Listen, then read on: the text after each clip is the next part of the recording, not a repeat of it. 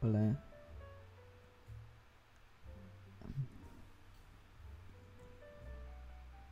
A ver, ¿qué tal? Em, ¿Te sale algo? Ah, ya. Oh, hola, ¿qué tal? Bienvenidos a nuestro primer podcast de cine. Nuestra primera y tal vez única vez, ¿no? ¿Es cierto? No. Acá. No, pero... hemos empezado, pero ya estamos asumiendo que no vamos a tener. No, la Yo no verdad... le puedo poner play, entonces no estoy segura si se está escuchando o no. Déjame vuelvo a meter esto. ¿Qué cosa? Ah, ¿yo? La gente, nosotros. Ah, ya. Ya según yo todo se debería escuchar. Sí. Sí, sí. ¿Quieres? Sí, sí, sí, sí, sí, nos escuchamos. Bueno, bienvenidos. Hola y bienvenidos a nuestro primer podcast de Cinefasia. Estoy muy, muy contento, muy feliz, porque después de muchos años y siglos de estar planeando esto, finalmente se nos hace realidad el sueño. Estoy aquí, estoy aquí con mi increíble amiga Hamletina. ¿Qué- Hola. ¿Qué tal? ¿Qué onda? ¿Qué onda? ¿Cómo estás? Bien, aquí.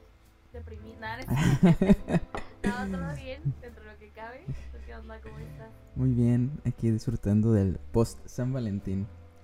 Pues, San Valentín. Así es. Y, y pues chistosamente hemos decidido hacer esto un día después de San Valentín. Y, y, y, pues obviamente teníamos que hablar de películas sobre el amor. O, o desamor. Ya lo veremos. y bueno, la primera... Es que, digo, Ajá. no, no, no, solo iba a decir Sí, sí, que sí. en realidad el desamor es parte del amor, ¿no? Mm. It hurts, but it's true. That it's true. That, that it's totally true. Pero um, bueno, como ya ven en pantalla la primera película es este La La Land. Quiero quiero decir que esta es una mezcla de películas. O sea, yo le pregunté eh, le pregunté a Hamletina, "Oye, ¿cuáles tu- son tus películas favoritas sobre el- este tema?" Yo dije unas y combinamos gustos y, y este es nuestro mix, ¿no? Salió este, este mix. este mix. Entonces tenemos nuestro, nuestra primera película, La La Land. Y la pregunta obligada es, ¿por qué La La Land? A ver, ¿Por qué no? Ah, ¿por qué no? Precisely.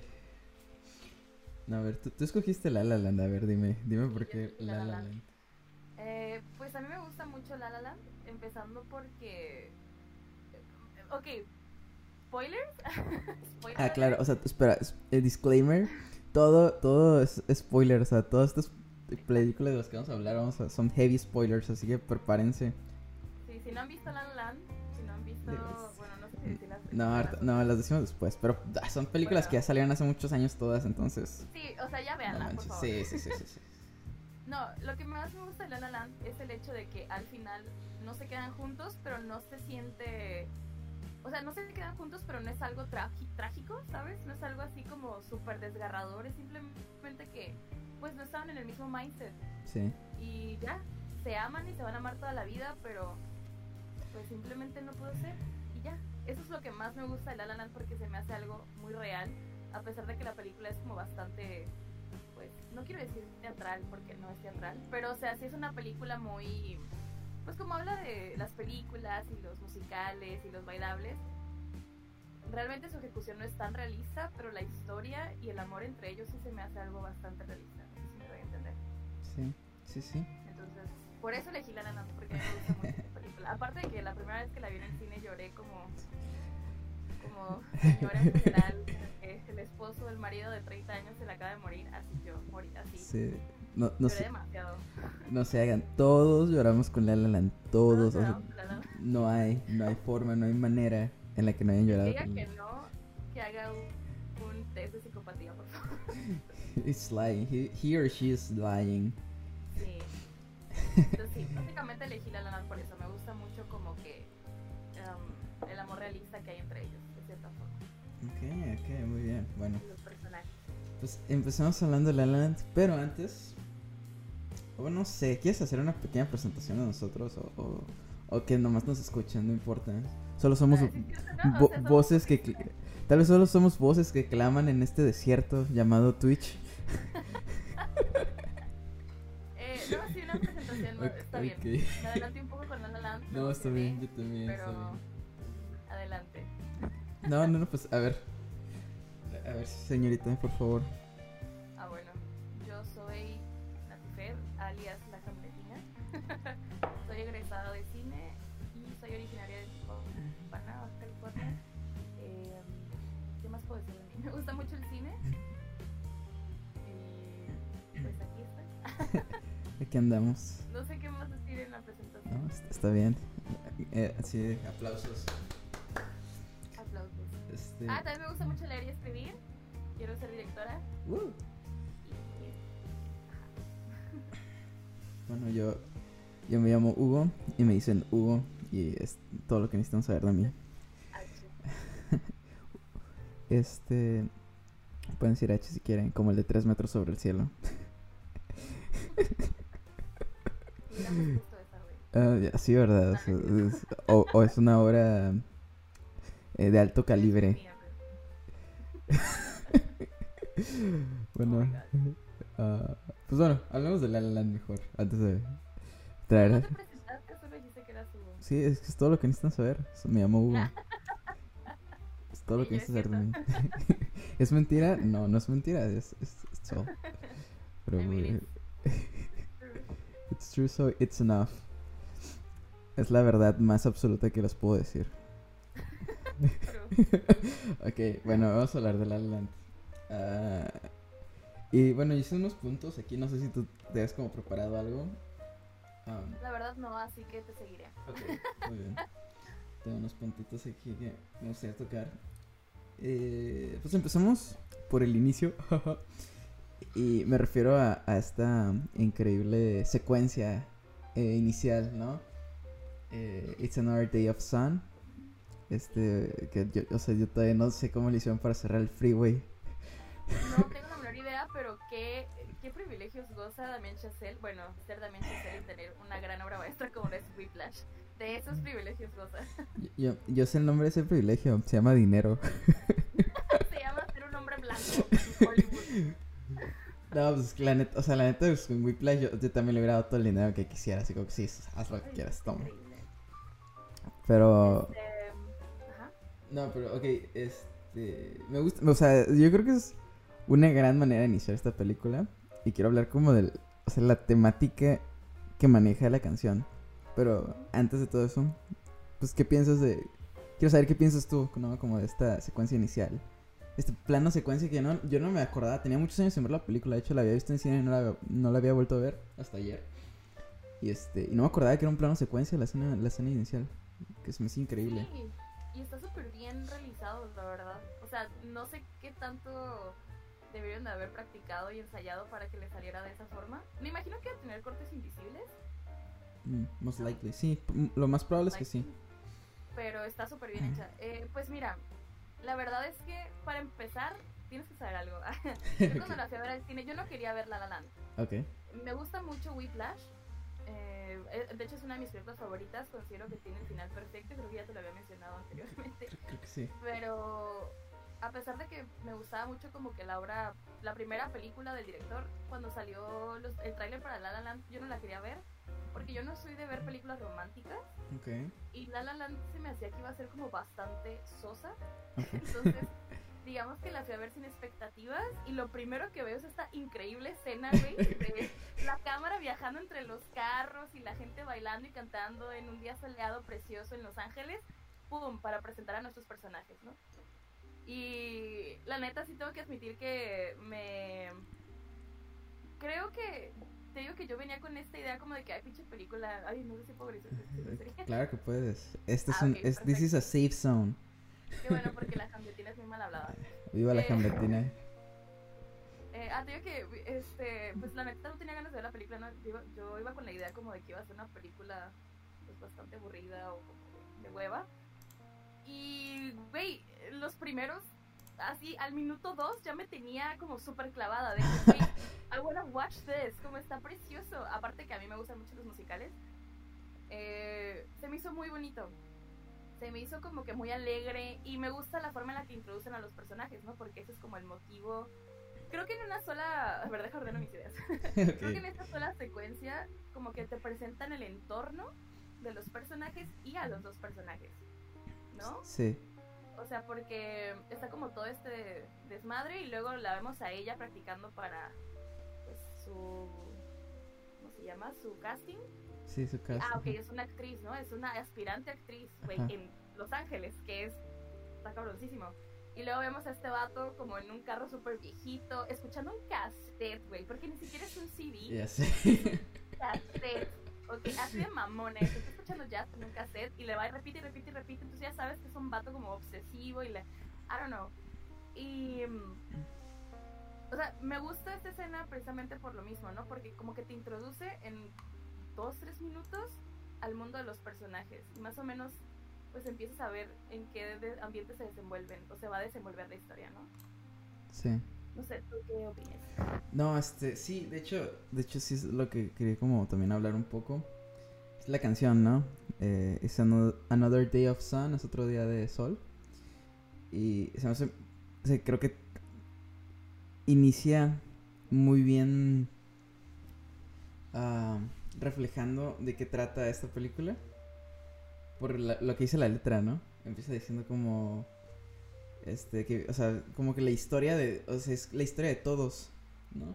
Y creo que por eso funciona también que sea como este baile grupal enorme, como todos estos carros dirigiéndose a, Los Ángeles, atorados en el tráfico, y son todos como dreamers, como soñadores, ¿no? Y es como, vengo de esta ciudad de no sé dónde, y dejé a mi, a mi novio eh, de aquella ciudad, y me pregunto si algún día volteará y me verá en la televisión o me verá en un cartel, ¿sabes?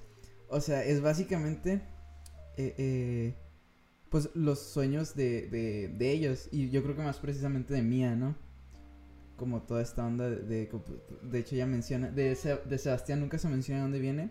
Pero sí se menciona que Mía viene de una ciudad. Y de hecho, hasta regresamos más tarde en la película a esa ciudad. Este, pero se, se- que, o sea, ella deja su pueblo para ir a Los Ángeles y estar trabajando de barista mientras intenta conseguir un papel, ¿no? Y, todo eso se ve reflejado en la letra de la canción. Y, y en el baile vemos como, vemos algo, o sea, creo que hay un subtexto al que no le, no se le presta mucha atención. Pero está muy interesante, que es como toda esta cantidad de gente bailando y, y como hablando, ah, el sueño y lo que sea. Y curiosamente, pues nunca vemos a- ni a, ni a Mia ni a, ni a Seth Ajá. como uno de ellos, ¿no?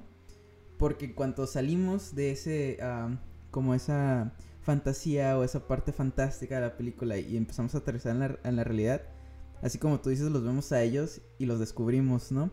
Y son precisamente estos dos la excepción a todos ellos, porque ninguno de ellos lo va a lograr, Y- Oh, ¿sabes? O sea, Sí. ninguno de ellos va a ser eh, eh, el actor o la actriz o el músico o, o- o la, o la música que, que logre llegar a donde ellos dos llegan, ¿no?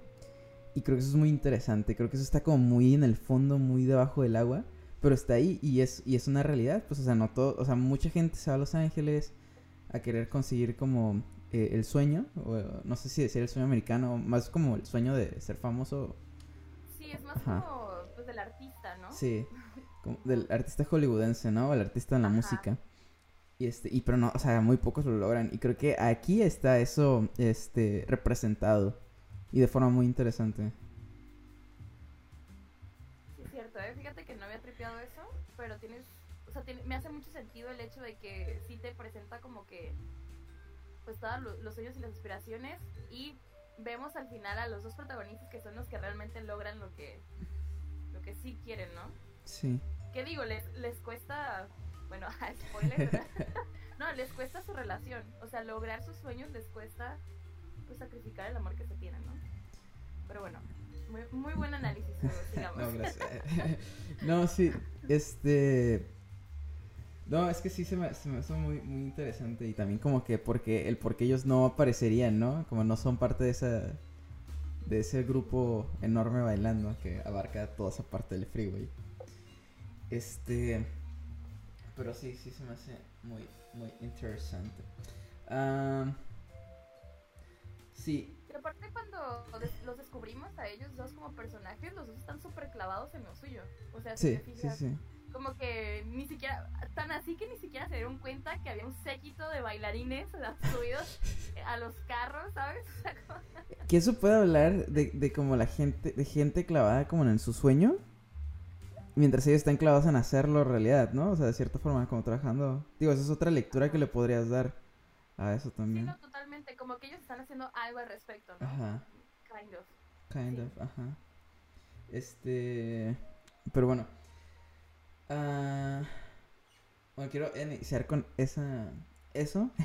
y luego no sé si quieres como hablar de la película en general, como la trama un poquito.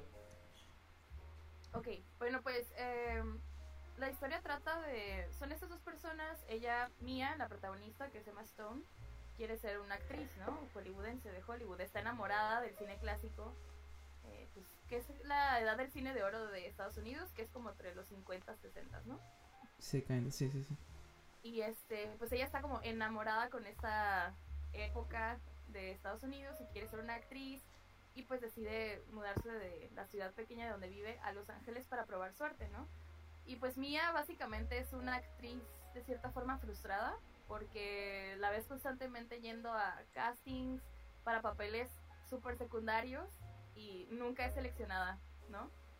Trabaja en un pequeño café en uno de los estudios, de sus estudios favoritos, que es donde se han hecho como que películas que a ella le gustan y todo este rollo. O sea, es una apasionada, ¿no? Se fue a meter a donde sabe que está lo que le gusta. Y por otro lado tenemos a Sebastián. Ay, Sebastián. Bueno, Sebastián. A- a- al Seb. A, Rayito Gosling. Exacto, Rayito Gosling. Que pues él es un apasionado de la música, específicamente de la música jazz. Pero es apasionado al punto de ser un snob. O sea, es al punto de ser ese tipo, esa típica persona que cae mal, ¿no? Después de cierto punto. Y está tan apasionado que él como que no consigue trabajo, ¿no? O sea, la única forma en la que consigue trabajo es tocando el piano en restaurantes y bares, pero eso como que lo mata por dentro porque no toca para gente que aprecia su música. Lo que él quiere es tener un lugar propio en donde el jazz se enaltezca, ¿no? El verdadero jazz y este y que haya- vaya música que aprecie el lugar.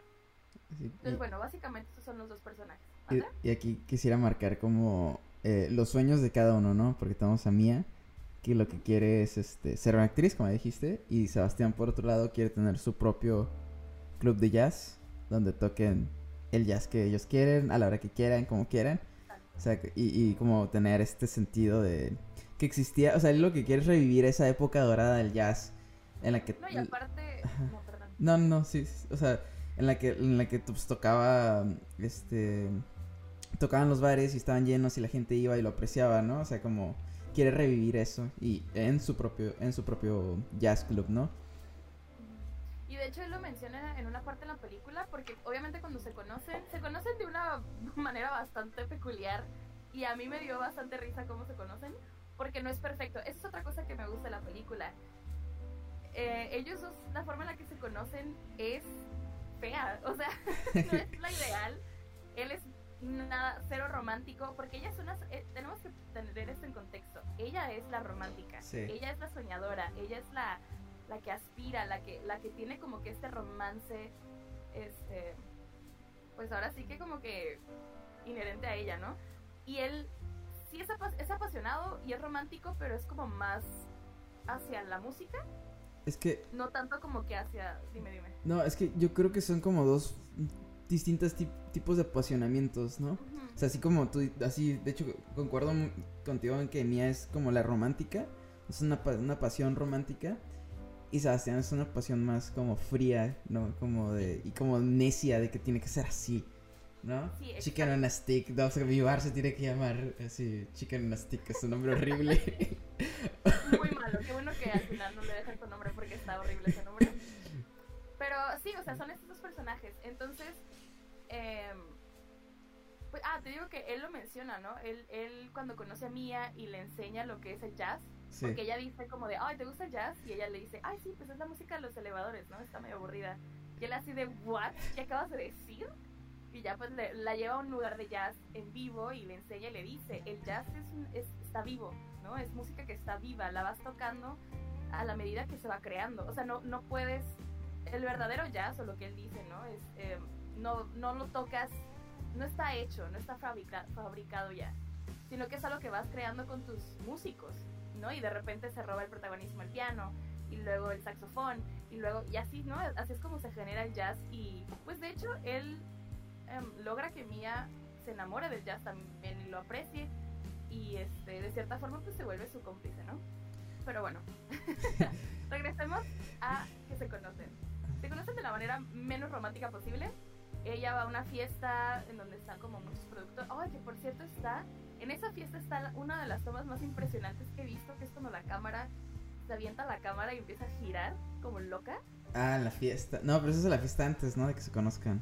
Sí, eso es antes de que se Sí, sí, conozcan. sí. Oh, no, Pero sí, está increíble. está increíble. Sí, sí, Estoy, sí. es más, estoy casi segura que por eso le dieron el Oscar a mejor fotografía. Por esa toma. Es que tiene varias cosas. O sea, No, no, tiene muchísimas cosas muy chingonas. La neta, la fotografía de la película está muy buena. sí. Eh, y aparte también el formato en el que grabaron, o sea, está muy, muy, muy bonita la fotografía. Pero estoy casi completamente segura que por esa toma de la alberca ganó el Oscar. Eh, pero bueno, este, ella- Mia va a una... Me estoy yendo mucho, me estoy saliendo mucho de tema, ¿verdad? No, está bien. Ok, Don't worry. me avisas. ok, Si me dices como Hamletina te está haciendo, ok. regresa. Vuelve, por no. favor. Vuelve. Entonces ella va a esta fiesta donde hay como muchos ejecutivos y productores y actores. Va a un lugar en donde sabe que va a estar rodeada de gente del medio. Sí. Pero pues ella es una persona poco conocida, es una actriz que no ha tenido éxito, que ha tenido papeles muy pequeños y pues se siente fuera de lugar en esta fiesta, ¿no?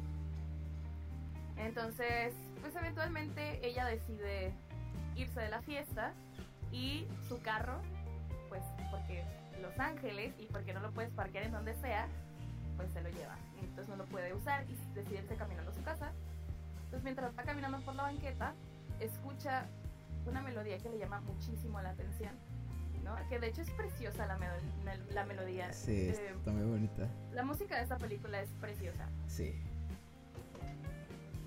Entonces ya escucha la, la, melodía y baja, es como un bar subterráneo, baja y ve a Sebastián tocando el piano en un restaurante. Eh, y pues ya después vemos que la historia de Sebastián es que llega a, a un trabajo en el que ha renunciado mil veces y lo han corrido mil veces porque pues Sebastián no puede simplemente ponerse a tocar lo que le ponen. Que me parece que el momento en el que se conocen es cercano a Navidad, ¿no? Eh, sí, están, están... Sí, de hecho, le, cuando lo despiden le dice como, It's Christmas. Y le, y le responde. J.K. y de, I know. Good luck on, on, on New Year's Eve. Sí, Y está bien exacto. cortante eso. Entonces, bueno, llega Sebastián, se sienta en el piano y empieza a tocar pues los villancicos navideños y pues bueno, estamos estamos hablando de un músico traumado con el jazz, con el jazz en vivo. Y su trabajo es tocar villancicos en un restaurante donde nadie pela al músico. Como qué tortura china es esa. Entonces, pues obviamente vemos que poco a poco él se frustra de, de cómo la gente no pone atención y empieza a tocar lo que a él le place y es cuando Mia escucha la canción, baja y pues obviamente él termina de tocar la melodía, su patrón lo corre y pues cuando él está a punto de retirarse, Mia se le acerca en plan súper romántico a decirle, oye, qué preciosa está tu música, qué bonito cantas. ¿Y que Sebastián? La avienta a un lado. la ignora por completo. Ignorada, visto. así. Así Brutal. conocen. Así de... Gran historia de amor. No, pero, o sea, yo creo que, bueno, creo que es como su primer... Es que creo que es su segunda interacción. Ah, Porque, es verdad, ajá. En el tráfico, en Sí. el tráfico, él le pita. Y de hecho, algo que, que, que, que no sé si alguien, que no sé si se ha notado es que cuando, ya después, cuando ya son pareja, que él siempre llega y toca el claxon así, ¡ten! Sí, es sostenidamente, es, es precisamente por cómo se conocieron al principio, que él empezó a tocar el claxon. O sea, porque no avanzaba Mía por estar ensayando. No sé si te acuerdas de esa parte. Entonces, o sea, siempre, siempre que llega y le toca el claxon así es por eso. O sea, sí tiene, sí tiene como una razón. Sí, ¿eh? ahora que lo mencionas, sí es cierto, sí es cierto, ¿eh? Ay, qué bonito. O sea, o sea que en el fondo sí es un hombre romántico. es un, es un como Eh. bad boy, ¿no? Así rudo y... Bueno, no consideraría rudo, pero sí es como el típico amargado. ¿no? Es que- Como intelectual, amargado. Sí, como de... Pero ella lo ablanda. Sí. ¿no? Pues nada, es que- o sea, más bien sí, como que le, le abre su corazoncito, ¿no? Y abre el de todos. Bueno, Nah. De- totalmente. Y pues ya, fast forward a, se vuelven a conocer en una fiesta en la que él está tocando en una banda y pues ella lo reconoce y dice, ah, es el cabrón que me mandó la chingada aquel día que yo le quise decir que cantaba bien bonito, digo, tocaba bien bonito y pues le pide la peor canción para un pianista que es la de I Ran. Me encantan los gestos del Ryan Gosling cuando, cuando el cantante voltea a verlo y él como con el Sí. puño como así, así, ah, sí, Como, seriously? ajá, sí. Que- que- mira, déjame decirte algo. Yo no estaba muy de acuerdo cuando a Emma Stone le dieron el Oscar a Mejor Actriz. Ajá. Porque- y no porque no haya actuado bien, actuó increíble en esa película, pero porque siento que la he visto en mejores papeles. Ok. Pero esa escena en la que ella está bailando y se está burlando de él es increíble. Está no me puedo imaginar a otra actriz que no sea ella haciendo eso, Oh, eso está genial. ¿sabes? O sea, sus caras, sus gestos, cómo se burla. Uf, no. Yo, yo me hubiera enamorado de Emma Stone también en momento. Ay, no, yo, yo, yo lo hubiera odiado igual que Sebastián. Bueno, es que es que lo chistoso de la relación de ellos es que como que al principio, ay, como que se odian pero se atraen. No, pues Está muy ese es el clásico del odio nace el amor, Exacto. ¿no? Sí. Y ya, pues, obviamente al final de la fiesta, este vato se queda así como intrigado por ella. eh, obviamente por lo que le hizo. Y se acerca a hablar con ella y ya empiezan a cotorrear un poquito más, ¿no? Y ahí es cuando, ahí es cuando empieza, ahora sí, la historia de amor entre ellos, ¿no? Que es cuando empiezan, esta escena preciosa que se ponen a bailar en el sunset Sí, de de- Los Ángeles, en esa colina. Este, y pues ya. Ahí se enamoran. de que for real. Caen el uno para. Bueno, no. mm, No sé si en ese momento se enamoran. Bueno, no sé. qué- O sea, sí, de ahí, o sea, es que es No. para esas escenas se enamoran. Pero, o sea, salen dos cosas. La primera es que, pues, Mia tiene novio. Este, Ay, sí, es cierto. El vato ese es súper aburrido. Simón es- está saliendo con una- alguien más. Y algo interesante que me gusta de esa escena, de esa canción, eh, atrás volviendo a las canciones, es otra vez la letra, ¿no? Lo que dice. Que dice. Que, o sea, al mismo tiempo de que es como este juego del coqueteo que tienen ellos dos, de que, o sea, nos caemos mal, pero como que nos estamos gustando, ¿sabes? Como que. Como que te odio, pero me atraes. Este. Que tiene esos elementos. También, si lo tomas a un nivel más. Eh, metanarrativo. Está como anticipándote que no son el uno para el otro finalmente, ¿no? Porque es como esta idea de, de qué bonitos, qué, qué bonita vista tenemos, lástima que somos tú y yo. Estoy seguro que otro chico y otra chica la apreciarían mejor, ¿no? O sea, es ese juego que, que funciona en, e- en ese momento de su relación, en su arco, pero también funciona como ya desde afuera, ¿no? Desde toda la película completa. Y, y eso está también bien interesante. O sea, me, me gusta mucho cómo, cómo juegan con eso. ¿No? Como que a través de la película te van dejando pequeños guiños que te indican como de lo que vas a ver es una historia de amor, pero no significa que son como almas gemelas o como lo quieras llamar, ¿no? Es que creo que es más que más que una historia de amor, es una historia sobre sobre los sueños, ¿no? O sea, tanto así que que es como el costo que tienen de cierta forma, ¿no? O lo Sí, que pueden costar. Sí, porque en realidad lo triste de la película es el hecho de que si se quedaban juntos, alguno de los dos hubiera tenido que renunciar a su sueño, ¿no? De cierta forma. Sí. Y eso lo vemos en la secuencia final, pero bueno, ya llegaremos a ella. Lle- Llegamos a eso.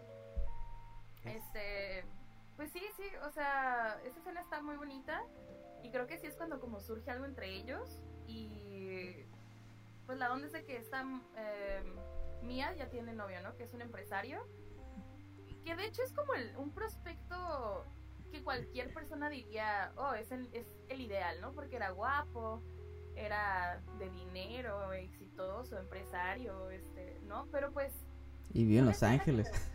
vivía en Los Ángeles.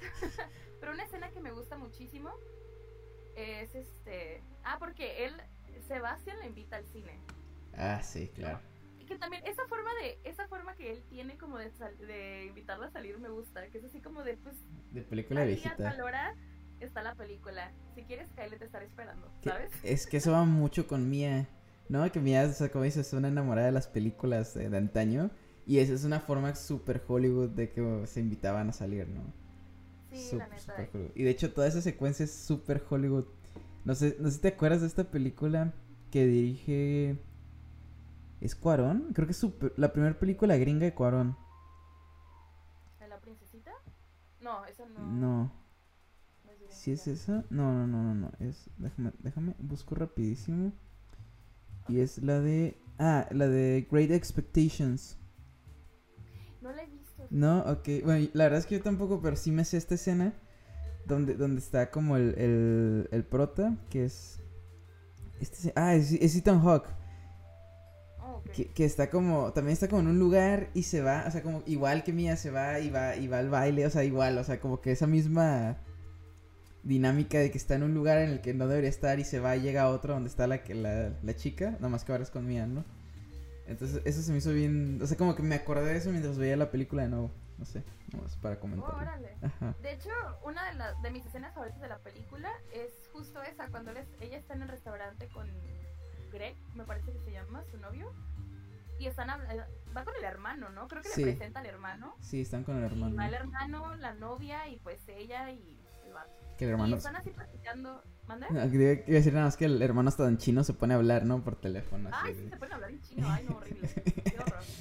Entonces, entonces este... Este, entonces, confirmado, Hamletina es este racista, antiasiática. No, no. No, para nada. Digo que ya sé, nomás estoy jugando. No tengo nada en contra de los asiáticos, al contrario, amo su comida y su gastronomía, es increíble y su cultura. No, no, no, pero, pero qué horror la interacción de estos hombres, ¿no? O sea, porque creo que, de hecho, te digo que eh, esta escena me gusta muchísimo, es de mis favoritas, porque ella no es parte de la conversación, o sea, es un mundo que ella no conoce, ¿no? Este, empresas y viajar y las acciones de no sé quién y se ponen a hablar en chino y mira, es así como de, ah, ok, pues qué horror. Y en eso se pone a escuchar el jazz que está de fondo Ah, sí. y lo empieza a apreciar, ¿no? Y se acuerda de él, porque él pues le habló del jazz, le habló de la música.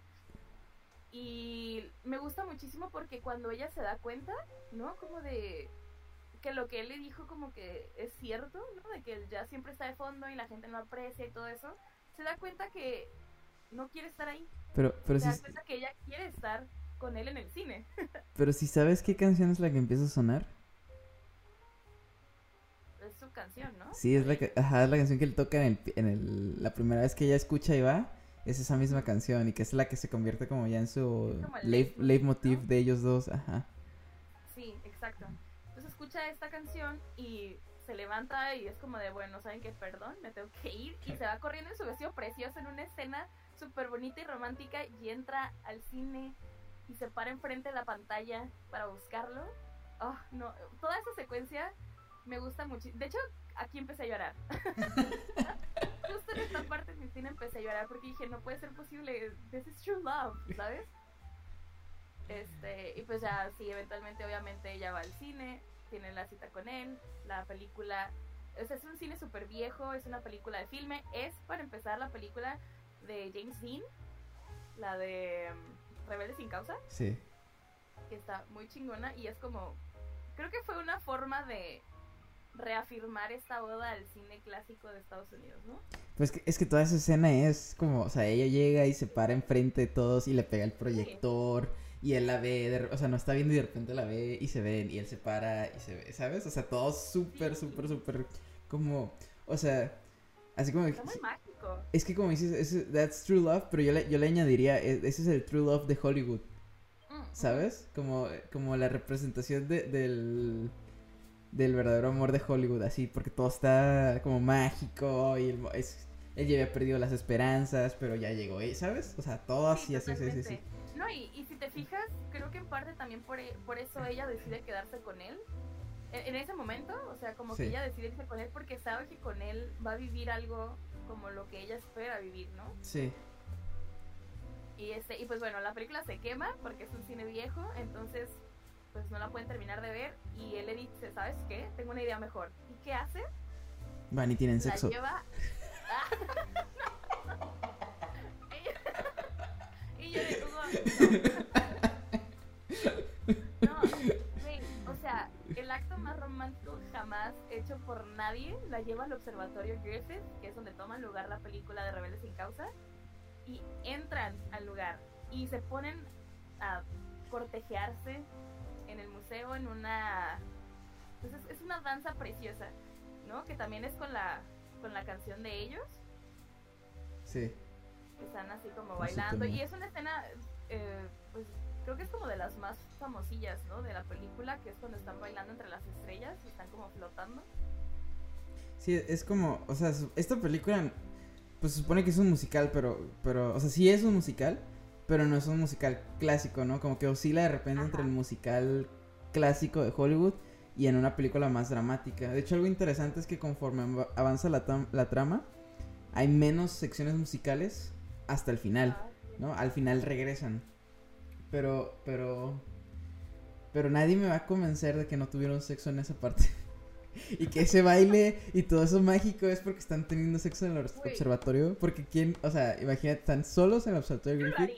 O sea, obviamente lo tuvieron, por favor. Prendieron el, el, las constelaciones y tuvieron sexo bajo las estrellas. Por supuesto. Y ese es el baile. No, no one can prove me wrong.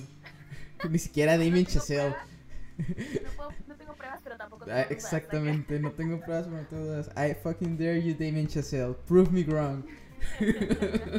no, sí, sí lo puedo ver. O sea, completamente lo puedo ver. Y aparte que no, güey, yo lo haría. O sea, si un cabrón me lleva al observatorio Griffith y prende las estrellas por mí, ok, va. Let's, let's go all the way. Let's go all the way.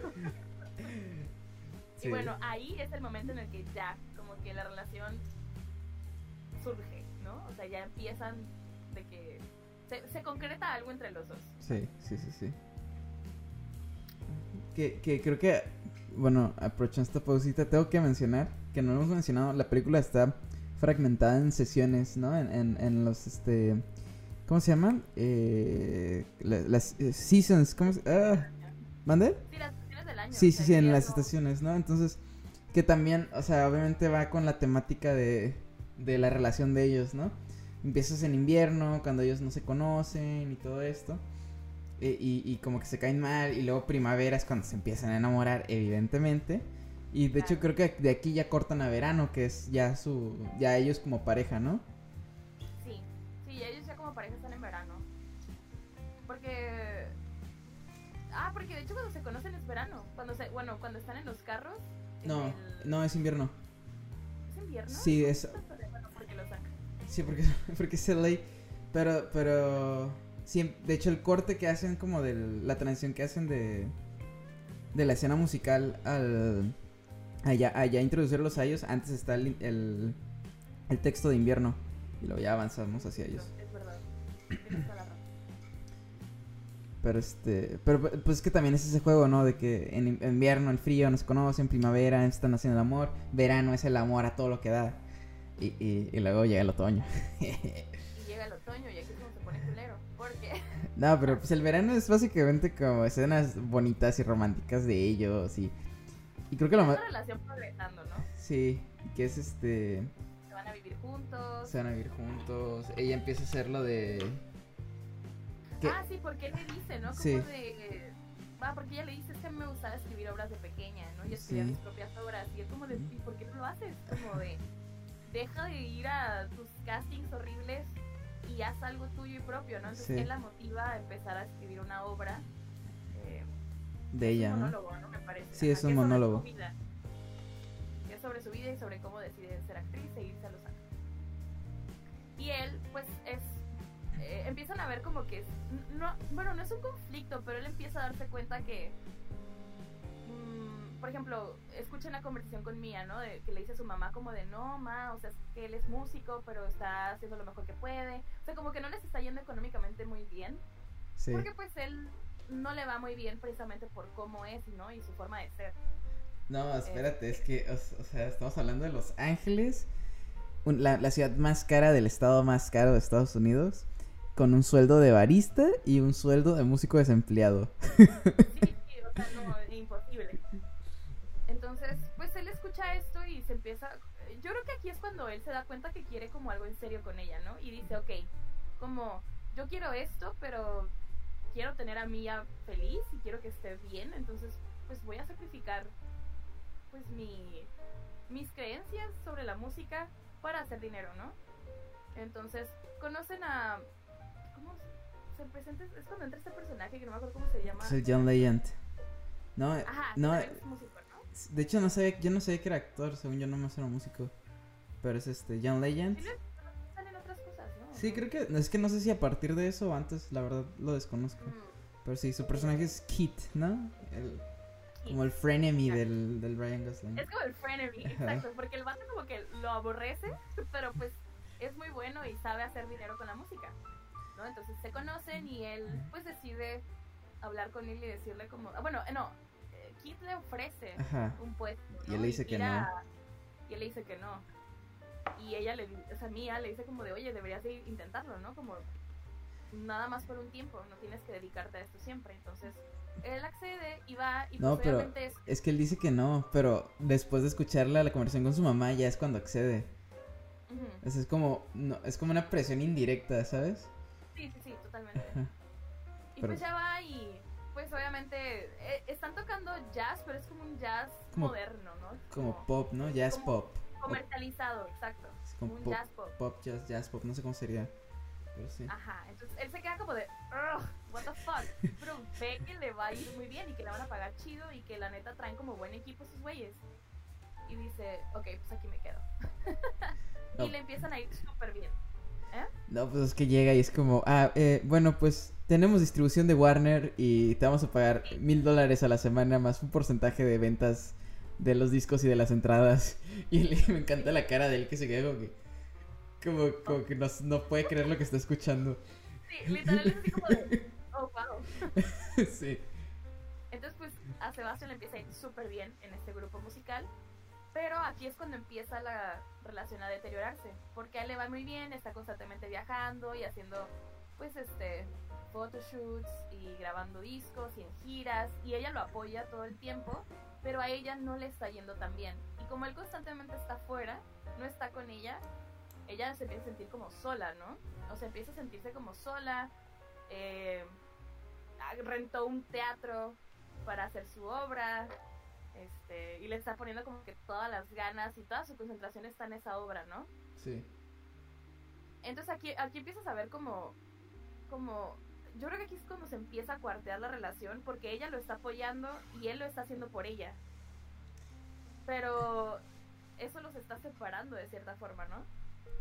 Sí, creo que, creo que tiene que ver con que él, de cierta forma, de hecho, ah, no sé si aquí meter lo que quería decir de... Bueno, a ver, primero, creo que hay que establecer esto, ¿no? Que él está como dejando morir su sueño de cierta forma por poder estar con Mia. ¿no? O sea, y, a- y eso, pues de forma irónica, lo está alejando de ella, ¿no? Exacto. Pero, y ella está como, como pues lo apoya y como que vive todo este proceso de estar sola y lo que sea. Pero creo que lo que a ella le choca más que nada es el, el que él no está haciendo lo que él quiere, ¿no? Como su sueño del que era tan apasionado, del, del tener su jazz club y todo esto. Porque ella le pregunta, ¿no? Como, ah, que, o sea, después de la gira, no sé qué, y él como, ah, después de la gira, pues grabamos un disco y regresamos a la gira. Y ella como que, ya, este es como el long term, eh, esto es como lo que va a seguir. Y como, pues sí, o sea, this is it, esto es todo, este es el sueño, ¿no? O sea, no hay como más. Y ahí es cuando empieza el cuestionamiento, ¿no? Muy difícil de, de que ella, ¿qué hay de tu sueño y qué hay de todo esto, ¿no? O sea, es como, de ahí nace más, la discusión más fuerte, ¿no? De, de como, como de, o sea, tú querías esto y no lo estás haciendo, ¿por qué? Y creo que él ya se había como comprado tanto esta, esto, como por, por querer mantener algo que, que se estaba desvaneciendo al mismo tiempo. Que su No, re- y de hecho, Ajá. Ah, no, que su reacción es pues la peor, ¿no? Que le, que, él- que le dice que, no, pues este, creo que estás como envidiando, ¿no? O sea, que estoy yo subiendo y tú sigues igual, ¿no? Y eso es así como que, oh, de hecho, oh, no, está bien, es que esa, esa pelea, eso con las palabras que le dices sí están bien, bien hardcore, ¿no? Bien feas. Es que están fuertes, pero mira, mi percepción, yo creo que dolieron tanto porque dio en el clavo. Y no quiero decir que Mía es como de, ah, es esta persona súper resentida y envidiosa, porque no, ella genuinamente sí lo quería ver como lo que él era, ¿no? Y que cumpliera sus sueños y lo que sea, pero sí tiene que ver el hecho de que ella, a ella no le está yendo tan bien. O sea, yo sí creo que el hecho de que ella resienta tanto es una, que él está cambiando, que no está tanto con ella y que pues bien o mal se está convirtiendo en una persona de la que no se enamoró. Pero también creo que tiene que ver el hecho de que a él está yendo súper bien y a ella no tanto, ¿no? O sea, está teniendo pedos con la obra, tiene muchas inseguridades, como que no sabe si sí o si no. ¿Sí me explico? O sea, sí, entonces creo que duelen tanto las palabras de él, que aparte de que se pasó de culero, o sea, la neta sí es como de se encendió y sacó las garras y la lastimó. Sí, no, la verdad. Eh, también siento que sí dio en un punto clave, ¿no? Porque le está como que recriminando el fracaso a ella también, de cierta forma. O como el inminente fracaso, ¿no? Sí, pues. Y ya bueno, se pelean. Es verdad. Es ¿Eh? No, digo que sí, esas, esas verdades que duelen, ¿no? De pronto, pero sí, bueno. es una verdad que duele, ¿no? Y, y no quiere decir que ella sea como que mala persona o no, simplemente, pues es humana. Sí. Es humana, ¿no? Y, y el ver que a tu pareja le está yendo súper bien y que tú te estás esforzando porque te vaya bien y no te va bien, o, y él no está y está cambiando y está toda tu, todo tu sueño y todo lo que tú habías construido o lo que querías construir de repente está como, ¿sabes? O sea, moviéndose y no sé. Muy triste, muy triste. y pues ya tienen esta gran pelea y después de qué pasa, después de que se pelean. es la obra de ella que, Sí, que no va, no, van muy pocas personas, no llena el teatro y él, él no va porque tiene como una sesión de fotos. Ajá. Exacto, él no llega a la obra. Y ahí es cuando truena el moño. Porque cuando él llega, la obra ya terminó, ella está sacando sus cosas, está, ella está súper herida porque efectivamente la obra no tuvo este, buena recepción, fueron muy pocas personas, él no se presentó que era como la persona más importante y ella le dice, ¿sabes qué? Olvídalo, como de ese como ya hasta aquí, como tú con tus cosas, yo me regreso a mi casa y la neta es que todavía estoy a tiempo de meterme a estudiar y terminar mi carrera, ¿no? O sea, como de el sueño de ser actriz no es lo mío y me di cuenta de la peor forma en DC Yo, yo creo que es más como el dolor del fracaso y creo, que es una, mezcolanza de, las dos cosas, ¿no? O sea, más que nada el fracaso de su obra. Y aparte, como para matarla, es que él, no, él llega tarde, ¿no? Porque, porque, o sea, sí puedes tomar eso como una ruptura. Porque sí lo es, de cierta forma. Pero es más como el. Es más ella diciendo, me rindo de, esta vida, ¿no? De ser actriz, de ah, todo esto, estoy harta, ¿no? Y, No, claro. O sea, no, no estoy diciendo que ella se va porque va a romper con él. Ajá, sino que me refiero a que ahí es cuando truena todo porque, como dices, ¿no? O sea, ella se siente fracasada y le duele muchísimo el hecho de que se esforzó tanto y le puso todo el corazón a algo que no salió bien y pues bien o mal, él no estuvo ahí para apoyarla, ¿no? es como de, güey, si no estuviste ahorita no vas a, no vas a seguir estando, ¿no? no sé, como que pues está she's in a dark place. sí, es la noche más oscura, ¿no? De, de Mía. Sí, exacto ya se regresa a su casa y pues él está como deprimido en su casa sin ella. y, y, y, broma pesada a mis papás, me regreso a vivir con ellos a los 30. Exacto.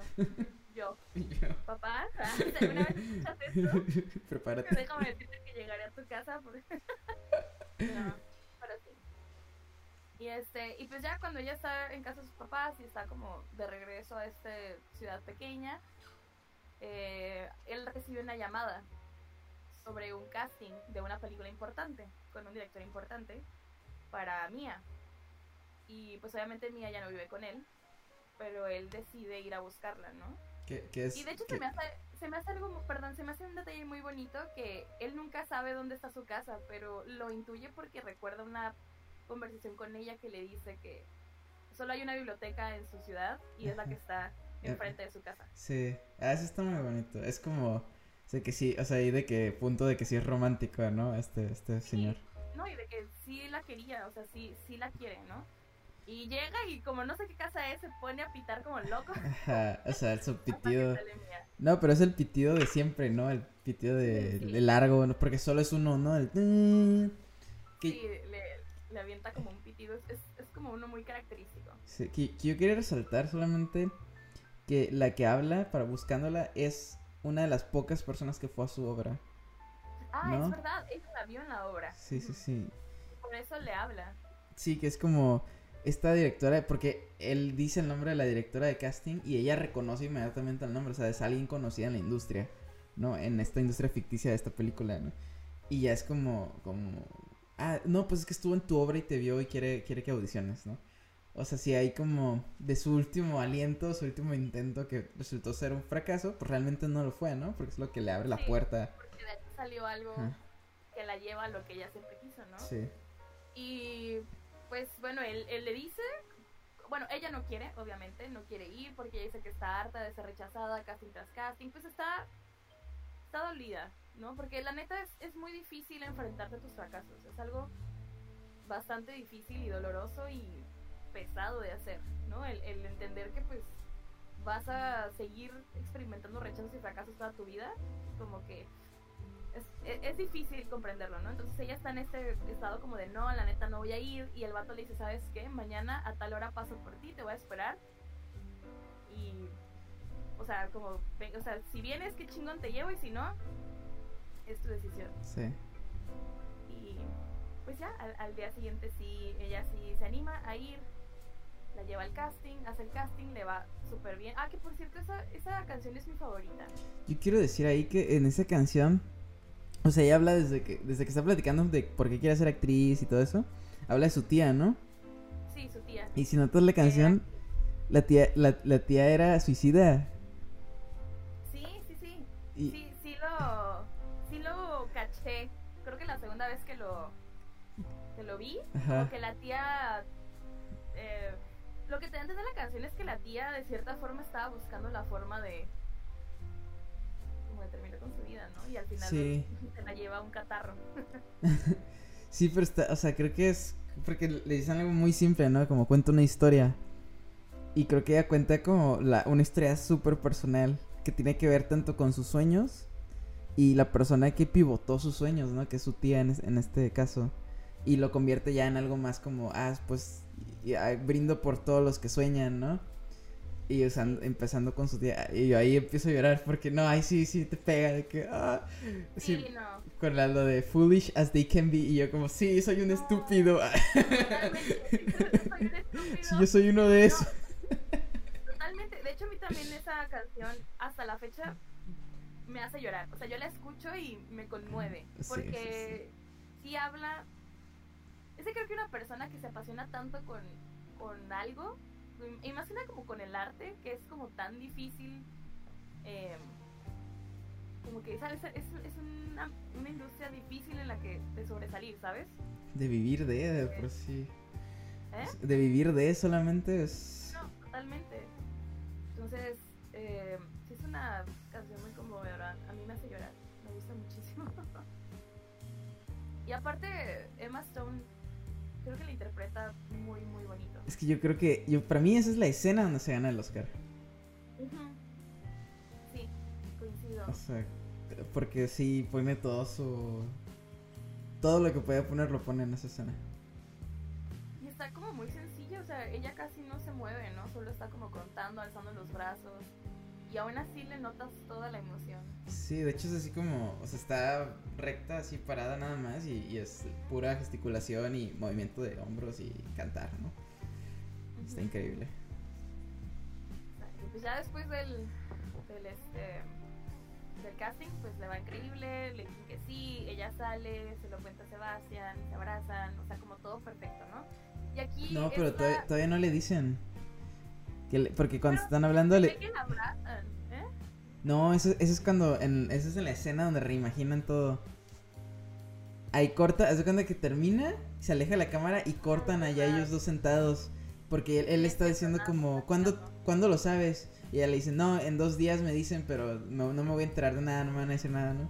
Y ahí es cuando empieza el, el no, sí, que no sé qué, esta es la buena, y así, ¿no? Y de hecho ahí es cuando ella menciona, ¿no? Que si le dan el papel se va a tener que ir a vivir a París. Sí. Y, y ahí es cuando se despiden, ¿no? Porque, ay, ese- esa, esa plática me, me parte el corazón. Porque es como, ¿saben? En este momento saben que sus caminos ya, ¿sabes? O sea, van a empezar a ir por lados distintos. O sea, ya, ya sus caminos no se unen, ¿no? Sí. Y este, tiene que seguir su sueño, ella tiene que seguir el suyo. Y pues, no hay forma de, de que se mantengan juntos. Y le dice, pues se dicen, ¿no? Lo mucho que se quieren y que siempre se van a seguir queriendo, ¿no? Y ah, esa, esa escena me parte el corazón porque es como, están aceptando, como de, pues sí, is it, como tú y yo, ese es nuestro final también, ¿no? Sí. Y cada quien a lo suyo. Y Valentina llorando en el cine. no. sí, eso, de hecho ahí está la imagen ahorita. Pero este, del, del tema están viéndolo, ¿no? Así como, dice, sí, este es el final. Pero sí es como esta realización de que, de que él le dice, ¿no? Le como, le dice como, "Eh, no, es que esta es tu oportunidad y le vas a tener que dar todo, todo a, a esto, ¿no? Creo que él de cierta forma sabe que, que para que ella sea ella misma o se convierta en lo que tanto anhela, tiene que, tiene que seguir eso, ¿no? Tiene que entregar todo a, a, a- a la actuación, ¿no? Y tomar esa oportunidad como lo único, lo, lo único que importa. Sí, no, totalmente. O sea, está, también se me. Creo que eso es un verdadero acto de amor, güey. Sí, Ay, yo acá. Porque, no, no, o sea, el decirle a la persona que amas de, güey, pues sí, vamos a estar separados, pero si así te vas a convertir en lo que realmente quieres, go ahead, ¿sabes? O sea, como no, no te detengas por mí. sí. Y. y- ah, no sé. Ay, ya me dieron ganas de. Estoy todo conmovido yo desde hace rato, así. no. Sí, sí, qué gran película. Pero Pues sí, eventualmente ella se va. Sí, de hecho de ahí corta, ¿no? Corta, o sea, ahí se acaba otoño, corta y le verá, eh, invierno otra vez cinco años después. Y Y eso es es... ella, ajá. ya convertida en la actriz que siempre quiso ser, en el mismo estudio en el que ella trabajaba en el café, llega, se acerca a la, a la barista, o sea, justo como nos introducen el personaje de ella, ahora vemos que es ella la actriz, ¿no? Sí. Ella está ahora del otro lado, ya está cumpliendo su sueño, está viviendo lo que siempre quiso vivir, ¿no? Solo, solo que ahora está casada y con una hija. Exacto. Plot twist. Está casada con una hija. Entonces, pues ya ella es señora. Ella Ella señora. es señora casada con un parisino. Bueno, no, ni siquiera es parisino. ¿Quién ¿verdad? sabe, Pero- no? O sea, no, nomás sale ahí el esposo. Es nomás para decirte, o sea, no, no, no regresó con rayito y ni va a regresar. Ni lo esperó nada. O sea, ella hizo su vida, lo cual está bien. Y ya. Entonces, vemos que después de como un largo día de trabajo, tiene una cita con su esposo y salen a comer y hay muchísimo tráfico. Entonces ella le dice, nah, pues salte por aquí, hay que desviarnos, hay que ir a comer así como a un lugar X. Se estacionan y van caminando y justo en el mismo, si es el mismo lugar en el que eh, él, ella lo, lo conoce, ¿no? Bueno, o Creo- sea, creo- escucha su... Creo su que sí, teoría. ¿eh? O sea, no estoy bien seguro, pero se, parece que es el mismo lugar. se me hace que él termina comprando ese bar, ¿no? Sí, porque él es, él está Ajá. tan obsesionado con el jazz que No, él trabaja en ese lugar no, no, no, pero... tocaba. No, es, es que ese era otro lugar. Lo que él hacía era que iba a un café siempre para ver el, el, el, el lugar donde él quería, que era el, el de, el de zambas y tapas. Ajá. Que porque ahí había sido como un club de jazz bien importante y él quería comprar ese lugar y quería que se llamara Chicken Stick. Pero de hecho, ya sé, Chicken Stick. Pero de hecho cuando van y ven ese bar, que creo que es el bar donde él trabajaba después, donde lo, obli- lo obligaban a tocar piano, ves que como que rindió esa parte de su sueño. O sea, de que no se dejó de ser tan aferrado con eso y, y compró ese lugar y, y ese lugar lo volvió ya su propia cosa, ¿no? Como que Que no se llama Chicken Stick, se llama que era, el- era el, el logo que ella le había diseñado, ¿no? Ay, sí es cierto, eso también se hace bien bonito, güey. Sí. O sea, el logo es el que ella le diseñó. Sí. Ah, True Love. Bueno, ella va caminando con su esposo y escucha la melodía de ellos dos, ¿no? Porque pues Sebastián está en el piano. No, eso todavía a- no es. Ay, yo así como no. perdón, perdón, pero no, es que. No, No, La melodía. no, eso, es que. Eso, es. Así, es que ya la acabo de ver, también por eso estaba súper fresca. Pero no, es que va. Es, él, de hecho, el esposo escucha el jazz y le dice como, hey, vamos a ver. Y ella como, ah, sí, ¿no? Y como nada. Y ya cuando bajan, escaleras ve, del loco. ajá, ve el logo y ahí como que su cara cambia.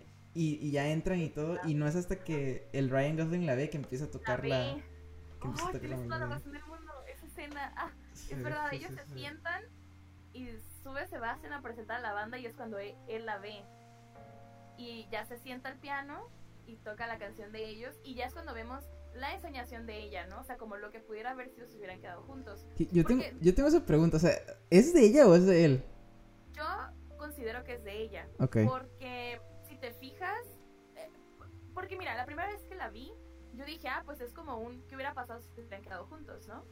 Y es como todo este rollo de que él se va con ella a París y allá él tie- es músico de jazz y viven juntos y se embarazan y tienen un niño y como la vida exactamente igual como ella la ha vivido, pero con él a su lado. Entonces, yo al principio pensaba, la primera vez que la vi pensé que era simplemente lo que hubiera podido haber pasado si se hubieran quedado juntos, pero ya la segunda vez que la vi, como que capté que es la ensoñación de ella, o sea, es ella escuchando la canción, viéndolo, imaginándose lo que pudo haber sido con él. Si él hubiera dejado de lado su sueño para irse con ella. Porque si te fijas en esa ensoñación, Sebastián no cumple su sueño. Sí. Sebastián no pone su lugar de jazz. Sebastián simplemente la sigue y son felices y lo que sea, pero él la sigue a ella. Sí. Y ella es la que cumple su sueño, pero él no. Eso es lo que a mí me hace pensar que es ensoñación de ella exclusivamente. Sí, yo. No, a lo mejor también de él, no lo sé, pero es una realidad alterna en la que él no hubiera seguido su sueño. Sí. Es- Y es tristísimo, bueno, no es triste, pero oh, Claro que es Yo triste. más- es cuando más lloré. O sea, ahí, justo ahí en esa parte en el cine yo estaba berreando. O sea, los pobres de las personas que estuvieron como al lado de mí en la película porque tienes idea de cómo lloré. Era, era ese llanto incontrolable del que no puedes como que Ah. pegó muy duro esta película. Y bueno, sí, al final pues vemos que termina la enseñación, se miran a, la- a los ojos, ella está como muy afectada por esto. Eh, aplaude la gente, ya empieza el jazz de verdad y la chingada. Y ella es cuando le dice al marido, ¿no? Ella le dice al marido como de, "Ey, la neta, vámonos. No, él, él le dice como, ¿te quieres quedar otra? Y él dice, no, ya nah, Ajá. let's go. Y es Ya se levanta, se va y justo antes de irse voltea hacia atrás. ¡Ah! es que, güey, Sebastián lo está viendo, se sonríen, como que they acknowledge each other y es como de te sigo amando y la Ajá, morra es ajá. yo también te sigo amando. This this is it. Y se van. Y nunca vuelven a estar juntos jamás. Sí, sí, sí. Y eso, mira, siempre la siento como que él voltea y le dice como, it's okay, I still love you. Y ella voltea como, como, I know, I still love you too. Y sabes, como, ya, ¿no? O sea, es como... Ay no, te juro que lo pienso y me dan ganas de llorar. El amor no existe. Sí, e- es justo eso lo que, lo que tú mencionas. O sea, la mirada de ellos dos es, es como un. de sí, o sea, te sigo amando y, y- y está bien. Como this is life, ¿no? O sea, yo tengo lo que siempre quise, tú tienes lo que siempre quisiste, and it's fine. ¿No? Sí. Y Eh, ya, fin. Ah, y ya, fin. Yo, o sea, no sé cómo. Creo que a mí me surgen muchas cosas, muchas preguntas. Como el. el- o sea, realmente. O sea, es como. Porque creo que la. eh, la- una de las hipótesis o la, de las tesis de esta película es como que tienes que escoger, ¿no? O el amor, o, o- o tu vida social, o, o tu sueño, ¿no? Casi, casi te pone eso, ¿no? Como, o sea, ¿sigues tu sueño o sigues, eh, eh, no sé, el amor de tu vida? O sea, y está, pues está cabrón, o sea, que- o sea, como... ¿Qué ¿Qué, eliges? no? qué clase de pregunta es esa para empezar? ¿No? Y, y creo que estaba leyendo un artículo de Shishak que hace acerca de esta película que me da mucha risa el nombre, que es un- una, na- una lectura lenista de, de La La Land. Está increíble. Pero seleccioné unos unos párrafos que me, me gustaron mucho. A ver. Y, y, uno dice como... O sea, está Shishak reflexionando sobre la película, ¿no? Digo, si lo quieren leer, pónganle La La Land Shishak. Es una nota que escribió para el... Se llama The Philosophical Salon. El, el, el... ¿Cómo se llama? El, el, sitio web donde lo pueden encontrar. Pero, o sea, pónganle Shishak La La Land y les va a salir. Está está este, muy interesante. Pero algo que quería subrayar es lo que él, en su reflexión dice, ¿no? Dice que el mensaje del verdadero amor es este. Se, incluso, no, le dice, sí, incluso aunque tú eres todo para mí, puedo sobrevivir sin ti. Eh, y estoy listo para olvidarte por cumplir mi misión o profesión. Y luego él dice, no, dice como, eh, y creo que, que, es como un poco un cliché que se usa mucho en, las en muchas películas, pero está interesante, ¿no? Lo que dice. Dice, la, la manera, como de, ¿cómo, ¿cómo traduces como the proper way? Como la manera correcta. La manera correcta. Ajá, la manera apropiada en la que una mujer puede probar el, el o, sí, test, como, sí, ¿no? Como probar o, sí, sí. como probar el amor de un hombre es mediante traicionándolo, entre, entre comillas, en el momento crucial de su carrera. Y aquí pone eh, eh, de ejemplo, ¿no? Eh, el primer concierto en público, el examen clave, la negociación de, negocios que va a decir tu carrera. Dice, solamente si él puede sobrevivir este, como el rompimiento y, completar exitosamente su tarea, a, a pesar de estar, pues, traumatizado por, por ah, porque lo dejaron, él va, él va como merecer que ella vuelva, ¿no? Que ella vuelva con él. Digo, lo, lo dice, viene antes como hablando de como los caballeros y todo esto, como que trae esa onda y por eso se concentra tanto en el, en el, ella probándolo a él. Pero dice como que, o sea, lo usa como ejemplo para decir como que esta es como la paradoja del amor, ¿no? Que, que, que eh, no tiene que ser un absoluto, ¿no? No tiene que ser como la, meta directa o la meta principal. Eh, debería mantenerse como un estatus de, de un byproduct, como un subproducto de, eh, de y como algo que, que, que, obtenemos de gracia inmerecida, ¿sabes? O sea, como que el amor es, es algo, o sea, casi un concepto súper teológico, ¿no? Pero como que el amor es algo que no merecemos, ¿no? Que, que lo obtenemos mediante gracia. Y dice... Eso que nos ganamos, por sí. Como nos vamos ganando con nuestras acciones. No, porque, o sea, dice, o sea, bueno, eh, puedes ponerlo así, pero lo que él dice es como underserved, underserved, ah, perdón, underserved grace, como, o sea, gracia no merecida. O sea, que no lo mereces, pero ahí lo tienes, ¿no? Y dice, a tal vez no hay más, no hay amor más grande que el de una pareja en una revolución, en donde los dos en donde los dos amantes están listos para abandonarse en cualquier momento si la revolución lo demanda. No, y es como... Ajá, y, creo que es como el amor que ellos dos tienen, ¿no? De cierta forma, porque, o sea, cuando la revolución lo demanda, que es como el sueño de Mía, pues se abandonan, ¿no? Por cumplir... Porque se cumpla lo que, lo que ella quería, ¿no? De cierta O sea, su sueño el de ella y pues él ya después trabaja en el suyo. Que, creo que es lo que no pasa en la primera mitad de la película, en la que él abandona su sueño y este y, intenta cumplir otro por estar con ella. Y tal vez, y, y eso no funciona, ¿no? Eso no les funciona. ¿Sabes? Sí, sí, sí. Y luego tiene esto que dice... ah,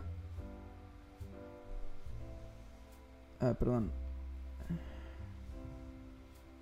Eh... Bueno, es, básicamente lo mismo, ¿no? Yo sí recomiendo como leer ese artículo, está bien interesante. Este... analizando la la... sí, sí, sí, o sea, o sea, si eso no es suficiente para ustedes, por favor. Pero, sí, o sea, eso me lleva como, si yo quería, sí quería mencionar, que ya lo hiciste tú, pero sí lo tenía como subrayado en las notas, ¿no? De que es que en esta ensoñación que tiene, es este, es él quien abandona sus sueños, ¿no? Por, por ella. Y está, también está bien interesante que básicamente es un resumen de la película. Si fuera una película, si fuera un musical de Hollywood. Ah, sí. Sí, o sea, o sea porque tiene como todo la parafernalia y los bailes y todo. Y el diseño de producción es súper Hollywood clásico en, en. ¿Cómo se llama? En musical. Y al final se quedan juntos. O sea, en ese. En esos 10 minutos de.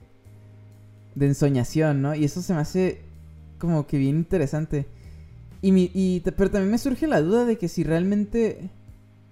O sea, es de quién es esta ensoñación. Porque sí, así bien como tú mencionas de, de que pues es. Um, o sea, al final es él el que abandona el sueño para que estén juntos. También hay un punto en el que, o sea, como que se van a París y está todo esto y luego es en la película y se corta. Y de repente empieza como esta escena en la que está grabado como en, en 8 milímetros. y que, que están juntos. Es que eso para mí se siente más como una vida... O sea, o al menos yo sí lo percibo. Como que esta es una vida en la que ninguno de los dos cumple nada. Pero están juntos. ¿Sabes? Ya, ya, sí. Porque... Sí, o sea, como pero... Ajá, pero por estar juntos y... porque es que ella como pintando la casa y, y, él ahí, ¿sabes? O sea, y ya no los ves ni actuando ni tocando nada, nomás los ves siendo una familia, ¿no? Como de estando juntos, ella embarazándose, teniendo un hijo los dos, o sea, todo eso, ¿no? Entonces, sí, por eso a mí no me, no me queda del todo claro, ¿no? Si, de quién es esta ensoñación. Okay. Porque siento... Bueno, puede ser una ensoñación como en conjunto. no sé, o sea, de los dos, no sé. O puede ser como, o sí puede ser como el what if. Sí, sí, o sea, puede ser, no sé. Pero también me gusta como el, el Shishak propone como otro final que está bien interesante también. Que déjame lo busco. Pero era algo así como. Como que al final. Dice, al final ellos dos se quedan. Cumplen sus sueños y se, se, se quedan juntos, ¿no? Pero dice. Aquí está, mira. Ah. No, no, no, ¿dónde está? Oh, shit. A ver, espérame que lo, lo, perdí. Pero, o sea, sí es como... Como se quedan juntos y cumplen su sueño. Pero sus, sus vidas están vacías. Entonces él dice que van como... Aquí está, ¿no? Este... Dice, están, están juntos y están disfrutando al máximo su, su su éxito profesional, pero sus vidas están vacías, así que van a un club y sueñan con una fantasía en la que los dos viven juntos, felices, una vida modesta. Porque ambos han renunciado a sus carreras, ¿no? Que es como el parte de lo que... O sea, lo que también por eso siento que interpreté más o menos así la segunda parte de la ensoñación. Y lo dice que... Y dentro de ese sueño tienen otro sueño donde se imaginan... Este... Lo, lo contrario y este. Y, y románticamente recuerdan que, que perdieron la oportunidad de estar juntos, de tener esta vida juntos, ¿no? Como que. O sea, como el final real lo sueñan, ¿no? Como en este final propuesto por Shishak. Pero, o sea, está, está interesante, no sé. Porque sigue, sigue estando trágico, ¿no? De todas formas, no sé. Sí, es que como que siento que por donde lo veas, se hayan quedado juntos o no, perdían algo. O sea, quedaban juntos, perdían sus sueños, se quedaban, bueno, como ahorita termina la película, se separan, pero pierden el amor que se tienen, ¿no? Bueno, no lo pierden, simplemente renuncian a él. Es que there's no happy ending. there's no happy ending. O sea, sí, sí lo hay, pero no, no de Hollywood, ¿sabes? Sí, sí. O sea, sí hay finales felices y pueden ser varios, pero no es, no es, de hecho él mencionó... Perfecto, ¿no? Ajá.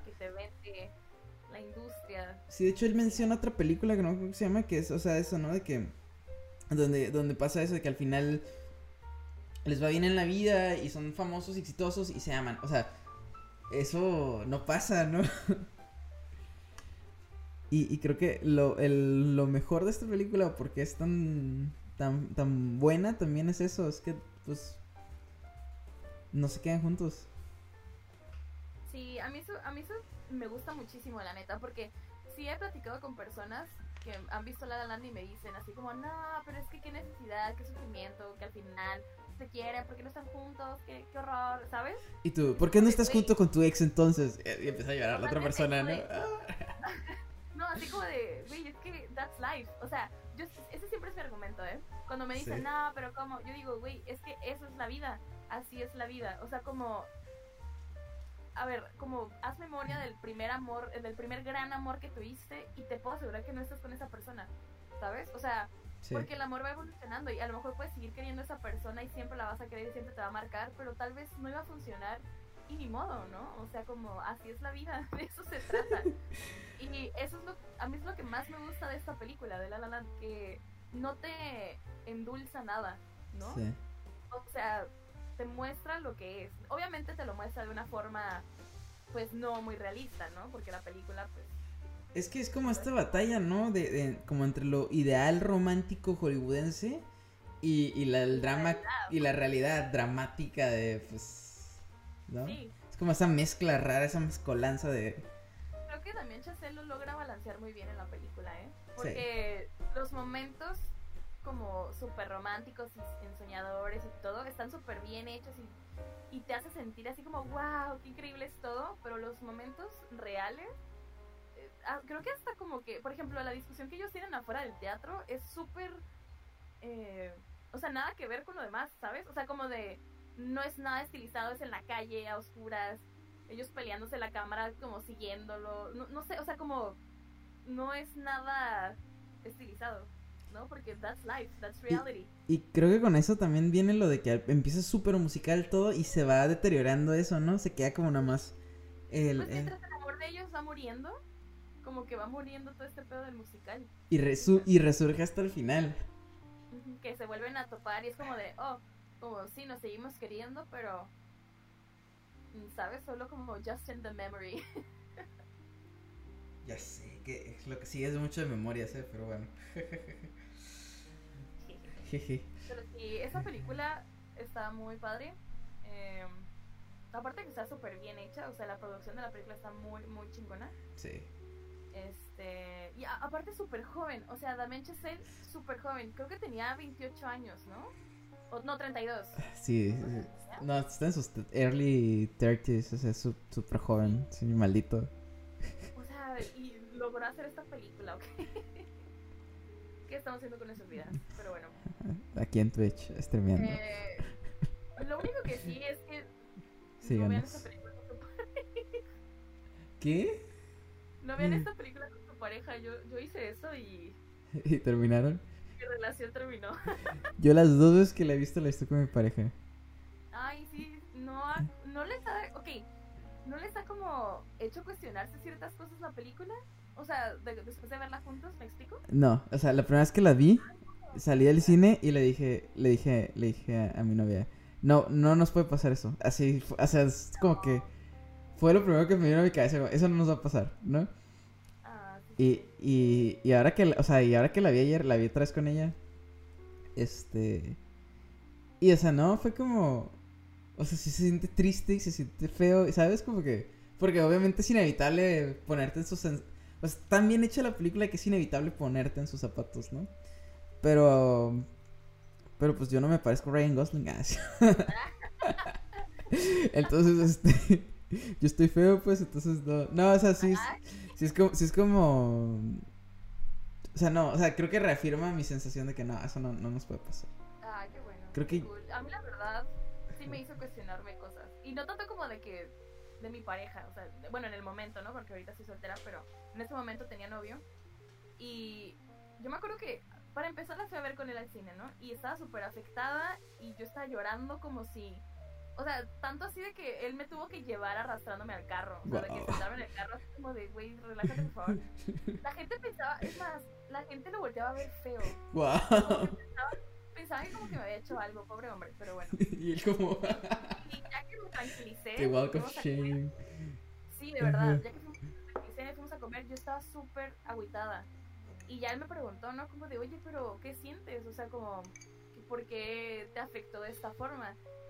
Y ya le dije como es, y, no fue tanto cuestionar mi relación con él en ese momento, sino fue más como cuestionar en general el amor, ¿no? O sea, porque dije, es que o sea, como... e, Es que es cierto, ¿no? O sea, como de qué tanto estás dispuesto a dar por la otra persona o, o, o qué, qué pesa más, ¿no? Como que tu realización personal o el amor. O sea, como que a mí se me hizo cuestionarme muchas cosas que en el momento cuando se lo estaba tratando de explicar a él, como que a él sí le... se quedó así como de, oh, o sea, estás diciendo que... ¿Sabes? O sea, como de, ¿qué me estás queriendo decir a mí? No sé, fue, fue algo raro. Obviamente no nos peleamos por eso, ni nada. Pero sí, a mí sí me hizo cuestionar muchas cosas. Sí, sacó como película. su pañuelo y se empezó a limpiar el sudor, ¿no? Mientras le hablabas. Sí, Como- así de, No, o sea, yo tuve ese cuestionamiento después, no fue por esa película. Ujú. Y sí he pasado por esa situación, ¿no? Como de, o sea, ¿qué es lo que quieres en la vida? Y creo que es un debate interno que va a vivir en mí por siempre. Sí. Pero es como... Es que al mismo tiempo que, pues, nada realmente importa en la gran escala de las cosas, pues también importa al mismo tiempo este momento, ¿sabes? Y es como... No sé, yo veo, yo veo... O sea, la forma en la que yo veo el amor deci- eh, ahorita, en estos tiempos actuales, lo veo como un acto de rebeldía. O sea, al, menos mi relación y como yo vivo el amor, porque pues, ya tengo muchos años con mi novia y tenemos más conociéndonos. Para mí es como un acto de rebeldía, como de rehusarme. Y, creo que eh, concordamos en eso y por eso hemos durado a pesar de pues muchas cosas y pues va- varios casi rompimientos en los que pues que han sido siempre más cuestiones filosóficas, ¿no? De hecho siempre lo han sido. Pero sí es como que este es mi acto de rebeldía ante la vida, ¿no? Como, o sea, yo amo a esta persona, esta persona me ama a mí y nada más importa. Entonces, Oh, that's cute. y, eh, eh, and it's fucking hard, mate, pero Sí, pero creo que sí me he dado cuenta últimamente que es como, pues es que tal vez, tal vez no logro ser lo que yo quiero ser en la vida, pero estoy logrando esto, ¿sabes? Y no es, no es una resignación, porque no, no me estoy rindiendo a lo que yo quiero hacer ni me voy a rendir. Pero también creo que es un poco am, estúpido no fijarme en eso, ¿no? Como en... Mientras estoy, o sea, podría fallar o no en esto en la vida, pero pues tengo, o sea, en esto he sido rebelde y en esta como... Creo que me, o sea, creo que me sentí muy identificado con Shishak en el momento en que como que esta es mi revolución, ¿no? O sea, estoy listo para todo, pero, pero... Pero no como sé, ajá. Nada me lo quita. Ajá, pero voy a morir con esto, ¿no? ¿Sabes? Sí, y- y- that's cute. Eso, eso está bonito. Y creo que, o sea, no sé, no sé, no sé si en, en el sentido de, eh, del, del Seb, de, de Sebastián, de Sebastián, de Sebastián, del Sebas, pues, o sea, no, o sea, no, notar, no sé, o sea, yo creo que mucha gente lo pudo haber, haber interpretado mal, pero al menos esta es mi interpretación del que él, cinco años en el futuro, sigue estando solo, ¿sabes? Porque no tiene una pareja, Sí, no, no. Ajá, regresa a su casa y está solo, No y... lo vemos, ajá. No, porque, o sea, regresa a su casa y está solo. Y, o sea, él está como casado con su sueño, Sí. ¿sabes? Pero creo yo también en el fondo que es, es como su, su último acto, no romántico, sino de romanticismo. Sí. Como que de- sí. mis esperanzas no mueren hasta ese momento en el que la ve. Sí, no, ¿sabes qué? De hecho, una de las razones por la que la película me afectó mucho Ajá, eh, es porque yo me identifico mucho con, con el personaje de Sebastian. sí.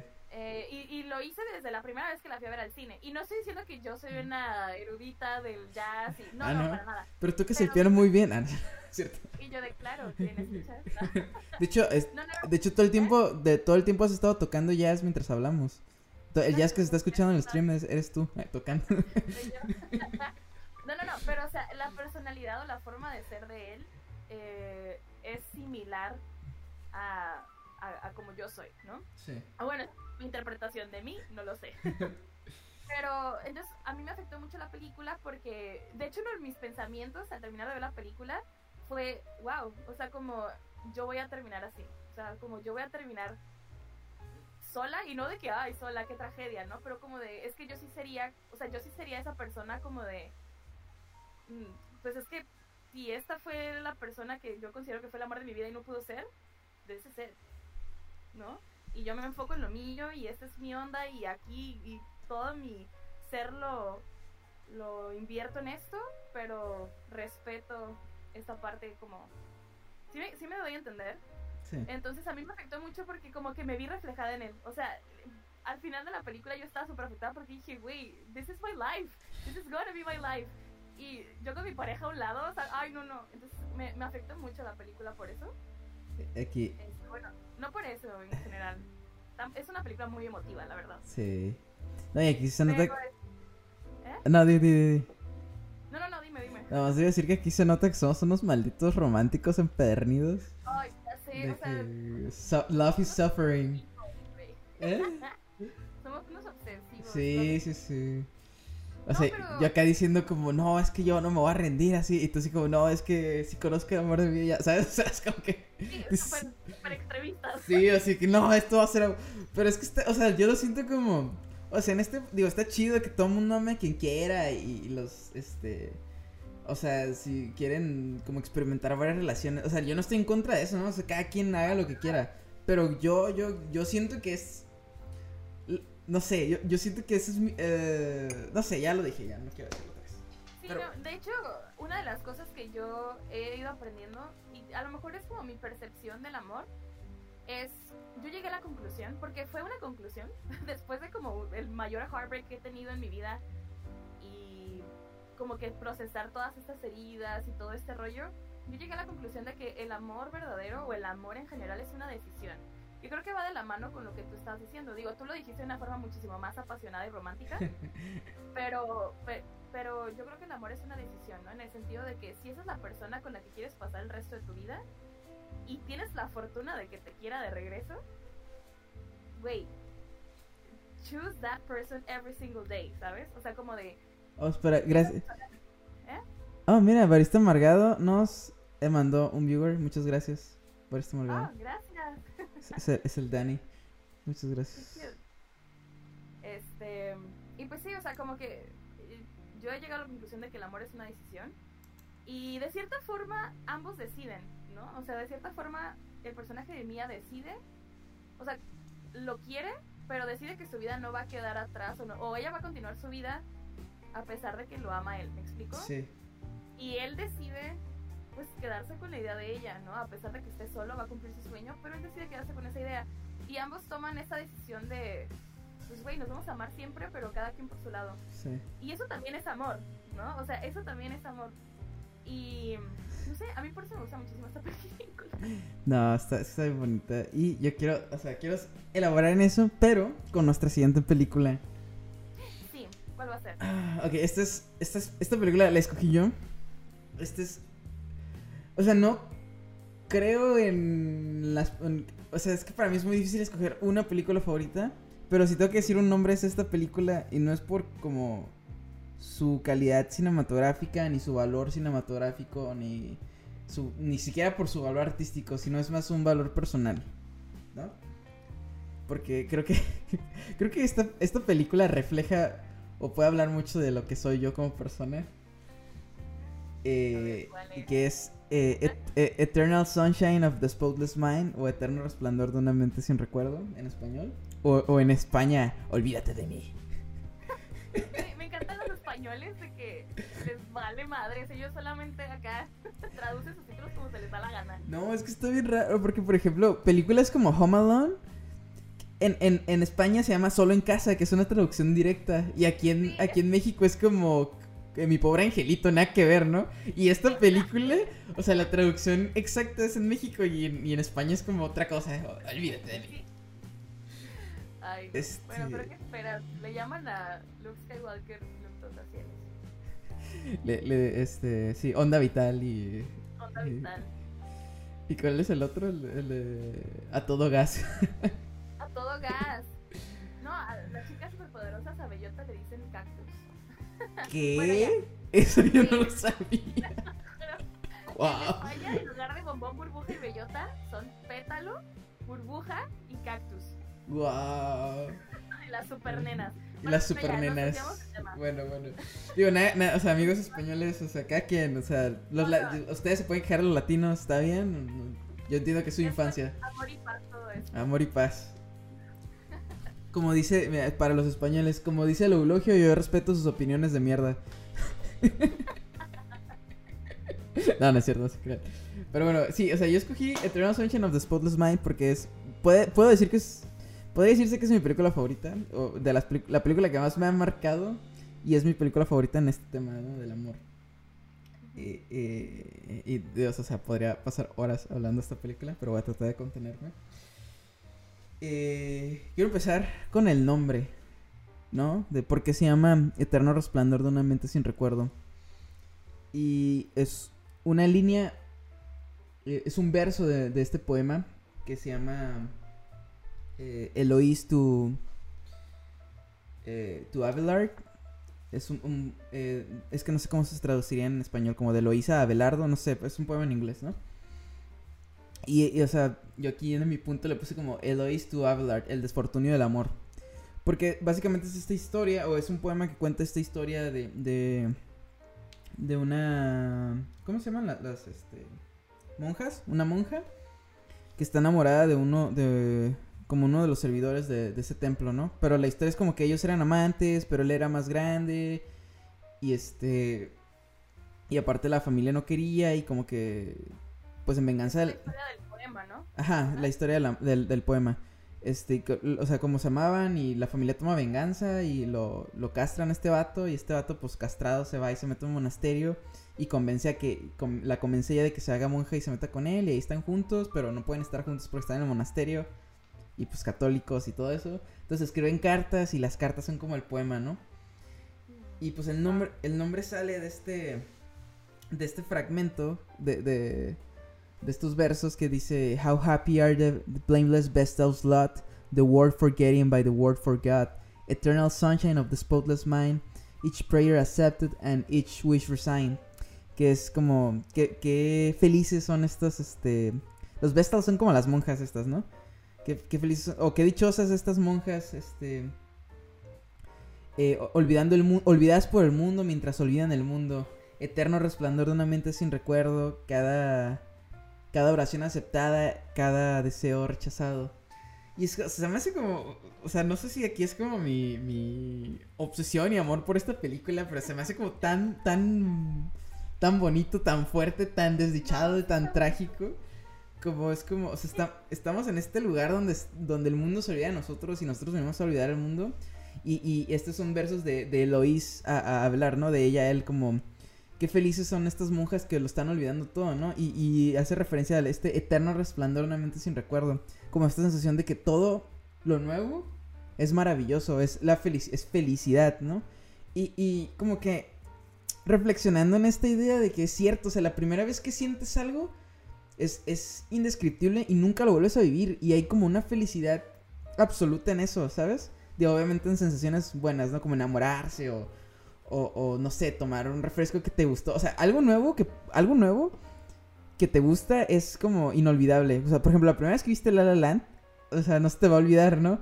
Y es como, ojalá, me ha pasado con películas, de hecho con la tercera película me ha pasado muchas veces, ojalá pudiera ver esta película de nuevo, por primera vez, ¿no? Por primera vez de nuevo. Porque esa sensación de la primera vez es como, oh, ¿no?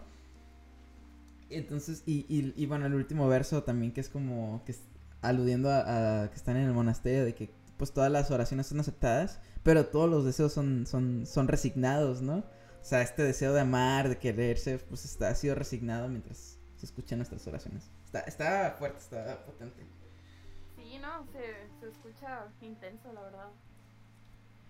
Pero lo voy a buscar. Sí, no. Porque, digo, lo menciona en la película, ¿no? Creo que el, el personaje de Kirsten Dunst sí. eh, tiene un diálogo en el que menciona estos versos que tú dices, ¿no? Sí. Y este, que tienen que ver, de hecho, con la trama de la película. Sí, sí, sí, totalmente. Entonces, este, sí, sí está intenso. Pero intenso de una forma positiva. no, de una, de, es como... O sea, creo que ya, ya hablábamos de nuestras reflexiones sobre el amor, lo, lo, lo, trágicos que somos. O sea, aquí, aquí se nota, ¿no? O sea, que nos gusta esto, este, sufrir. Pero este. Pero sí, o sea. Es un poema súper larguísimo. Estas son como la línea 170 y algo. O sea, sí es como. Súper largo. Pero sí es. es lo, lo menciona Kristen Dunst, ¿no? En. en que Mary is Beba, no me acuerdo cómo se llama su personaje. Creo que se llama Mary. Sí, pero, ok, uh, para hablar. Mi siguiente punto uh, es precisamente el de las parejas disfuncionales. Porque todas las parejas en la película son disfuncionales. Todos son o triángulos amorosos o, o, parejas disfuncionales, o sabes? O sea, no hay ninguna representación de una pareja la, lo que a ojos comunes puedas decir bien o feliz, ¿no? Sí, es cierto. Tiene esa... Tienen así como alguna bronquilla, ¿no? Sí. O- y también hay mucho como que esta onda, lo que mencionas de los triángulos amorosos, se ve mucho en esta película. Sí, sí, sí. Es como...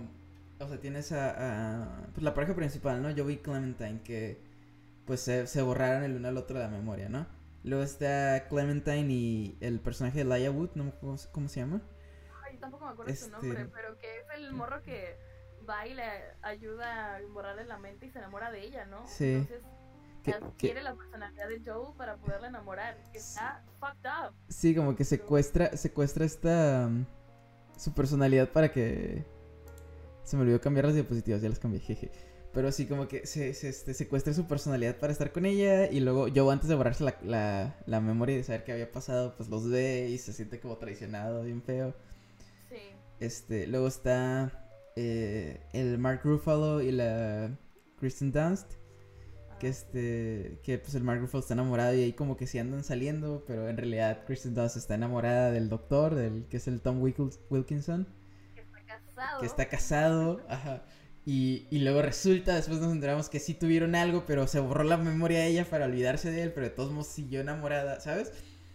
Sí. Y este... Que- que mira, eh, perdón, ¿eh? Ajá, no, Pausa. no, no, no. Sí, no, sí, sí, sí. Esto, esta es una de las cosas que más me gustan de esta película, la de Eternal Sunshine. Eh, el hecho de que, a pesar de que borres de la memoria, las sensaciones siguen ahí, ¿no? O sea, como de Clementine borra la memoria a Joel, pero cuando lo ve, aún así le llama la atención, ¿no? Y le atrae, y- a pesar de que el otro está intentando ser él, ¿me explico? Sí, sí, sí. Y por ejemplo, Mary, a pesar de que se borró la memoria y está saliendo con Mark Ruffalo, sigue enamorada del doctor, porque son las sensaciones que le transmite, porque el amor no lo puedes borrar, ¿sabes? O sea, puedes a lo mejor borrar los recuerdos, puedes borrar como olvidar lo que viviste, puedes hacer mil cosas, pero el amor ahí sigue, ¿no? Porque es algo que sucede. Sí. No, no sé, o sea, es algo que no lo puedes borrar porque es algo que simplemente se da.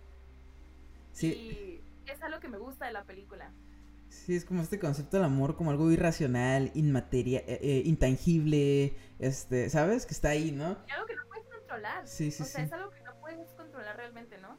O sea, no puedes controlar a quien amas, ni puedes controlar si olvidas o no a esa persona. Sí. O sea, it just happens. Y, y eso, o sea, eso se me hace increíble. Pero, o sea, sí, o sea, son todas estas parejas funcionales. Los amigos de Joe, lo- la pareja casada que siempre se están peleando. Cada vez que salen en la, en, en la película se están peleando. Este, o sea, todos, todos son siempre como representaciones distintas del amor eh, en crisis, ¿no? Este. Y. Y, y de hecho, o sea, no me acuerdo muy bien de la frase de Zizek, pero sí habla como de esta idea de, de, de como las parejas en crisis todo el tiempo, ¿no? El amor son como do- dos personas en crisis constantes. Pero, Pues, pero. yes. I mean, yes. Pero sí, me gusta, me gusta mucho como ese, o sea, es muy redondo. Esta película en sí es como un ciclo, ¿no? Es cíclica, es un bucle.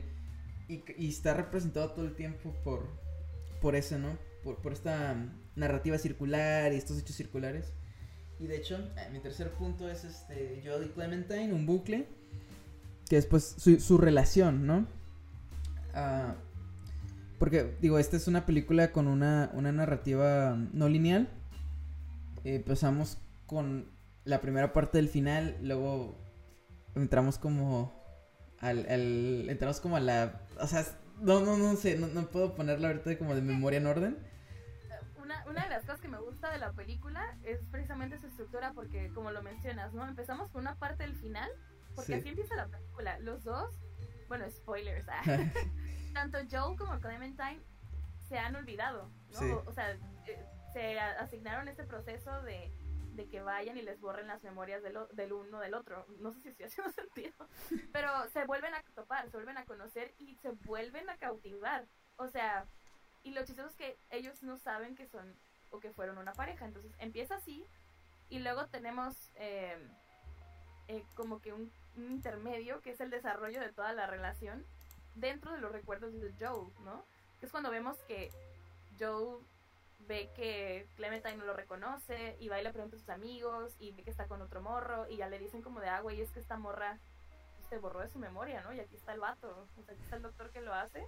Y Joel, por venganza, vaya a hacer lo mismo, ¿no? Sí. Y lo que me gusta mucho, mucho, mucho, mucho es que vemos la relación de ellos a través de los recuerdos de Joe siendo borrados.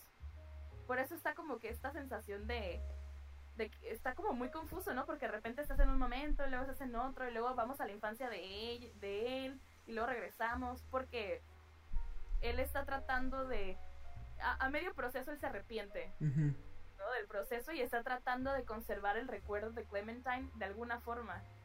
Y es, es algo como muy peculiar de, de las obras de Kaufman, que digo, esta no la dirigió él, la dirigió Michael Gondry, No, pero está escrita por él, ¿no? Sí. pero está escrita por Kaufman. Y es algo como muy característico de él, ¿no? O sea, el, el explorar como el, el surrealismo de la mente humana, ¿no? Sí. El, lo abstracto del pensamiento.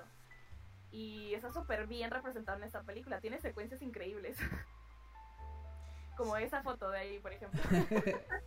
no la de que estaba llorando, la otra, ¿no? Sí, sí, sí. No, sí, o sea, digo, yo soy, de- desde, desde aquí me declaro fanboy de Charlie Kaufman, pero, ah, sí, y, y es como esta idea de, de que mientras va en retroceso su relación, porque la, se supone que la están borrando desde el, desde el recuerdo más reciente hasta el recuerdo más temprano, pues él se va acordando de todo lo bueno que era su relación y se va reenamorando de Clementine, ¿no? O sea, y, y es interesante porque lo que estamos viendo realmente, pues es un recuerdo, no es la realidad. O sea, lo que vemos dentro de la mente de Joe no son las cosas que pasaron, son las cosas que Joe recuerda que pasaron. Y son bajo sus, sus sesgos, ¿no? Y bajo sus propios miedos y sus propias inseguridades y su propia experiencia. Estamos como viviendo o, re- eh, recordando más bien como este, este idilio. Y finalmente, pues Joe recuerda pues por qué se enamoró de ella, ¿no? Y por qué, por qué la, por qué la ama. Y por eso se empieza a arrepentir y es como, déjate entierro en lo más profundo de mi memoria donde no te pueden encontrar y, y no lo logra. Y es como esta, esta lucha trágica en la que él, él intenta proteger lo, el recuer- los recuerdos valiosos y los termina perdiendo al final, ¿no? Sí. Y me encanta porque la película está pequeña, o sea, cada vez que la veo encuentro algo nuevo que no, había- no me había fijado, o sea, está llena de estos pequeños detalles y estas pequeñas cosas que se conectan con otra parte en la película y, y es, o sea, es un, es, es un bucle, en- sí, por eso digo que es como que esto es, esto es un bucle, ¿no? Es, es, Ah, ¿eh? ¿Es qué? es un Urubos. Eh, Sí, es un Ouroboros, ¿no? O sea, no, no termina. Y que, de hecho, eso, eso, eh, bueno, ahorita toco ese punto de que quiero ir por ahí. Pero, pero sí, ¿no? Es como, son esto, es, es este recuerdo del amor. Que pues, también es interesante eh, desde la perspectiva de que no es este, pues no es, no es la realidad, no es, es el recuerdo. No, totalmente. Y, y de hecho una de las cosas que, que me gustan de la película, eh, bueno, yo, yo por ahí había leído alguna vez que comparaban, ay, era un artículo, la verdad no me acuerdo ahorita, como que el nombre de quién escribió ni nada, pero era que mencionaba este hecho de que la neta los recuerdos no son 100% fidedignos, Ah, sí, ¿no? O sí, sea, sí. y menciona que, que el cerebro humano es como una especie de volador de espagueti. ¿no? Y, y, y no así, o sea, como que deja lo más importante dentro de, de tu cabeza, pero como la peculiaridad del recuerdo es que podemos revisitarlo una y otra vez, podemos agregarle cosas o quitarle cosas, ¿no? Y podemos embellecer los recuerdos, podemos este, hacerlos mejores de lo que eran, hacerlos peores de lo que eran. Y por eso muchas veces eh, cuando recuerdas una situación que no era tan extraordinaria, te, o sea, te, te trae a la cabeza como que una sensación de tanta satisfacción o como de, güey, era, era muy bonito esto y a lo mejor no lo era en el momento, pero ya con el factor nostalgia y el que lo estés recordando y que embellezcas tus propios recuerdos, pues se vuelve algo deseable otra vez, ¿no? Sí. Sí, sí, sí. Sí, sí, sí. Y la película creo que lo maneja bien, porque al principio vemos que Clementine es como un poco caprichosa y como medio insoportable, ¿no? Bien Como rara. Muy única y original, y es como de, ay, ya basta. Y al final vemos que es esta mujer comprensiva, cariñosa, este, sí, como que muy única, y, y como que logramos percibir lo que, como lo bueno de ella que él ve en Sí. ella. No sé si me doy a entender, Sí, sí, ¿no? sí. Porque obviamente la Clementine que vemos no es la Clementine real, es la Clementine que él recuerda o que él que tiene dentro de sí, ¿no? Sí. la Clementine que él ama. Y sí, sí tiene como ese sentido, pues, de que vamos viendo cómo él se va reenamorando de Clementine y, y eso se refleja a través de cómo va cambiando la personalidad de Clementine. Bueno, no sé si cambia su personalidad, pero vamos viendo diferentes facetas de ella que no nada más son como que esta mujer súper caprichosa, impulsiva, ¿no? Sí, también es como.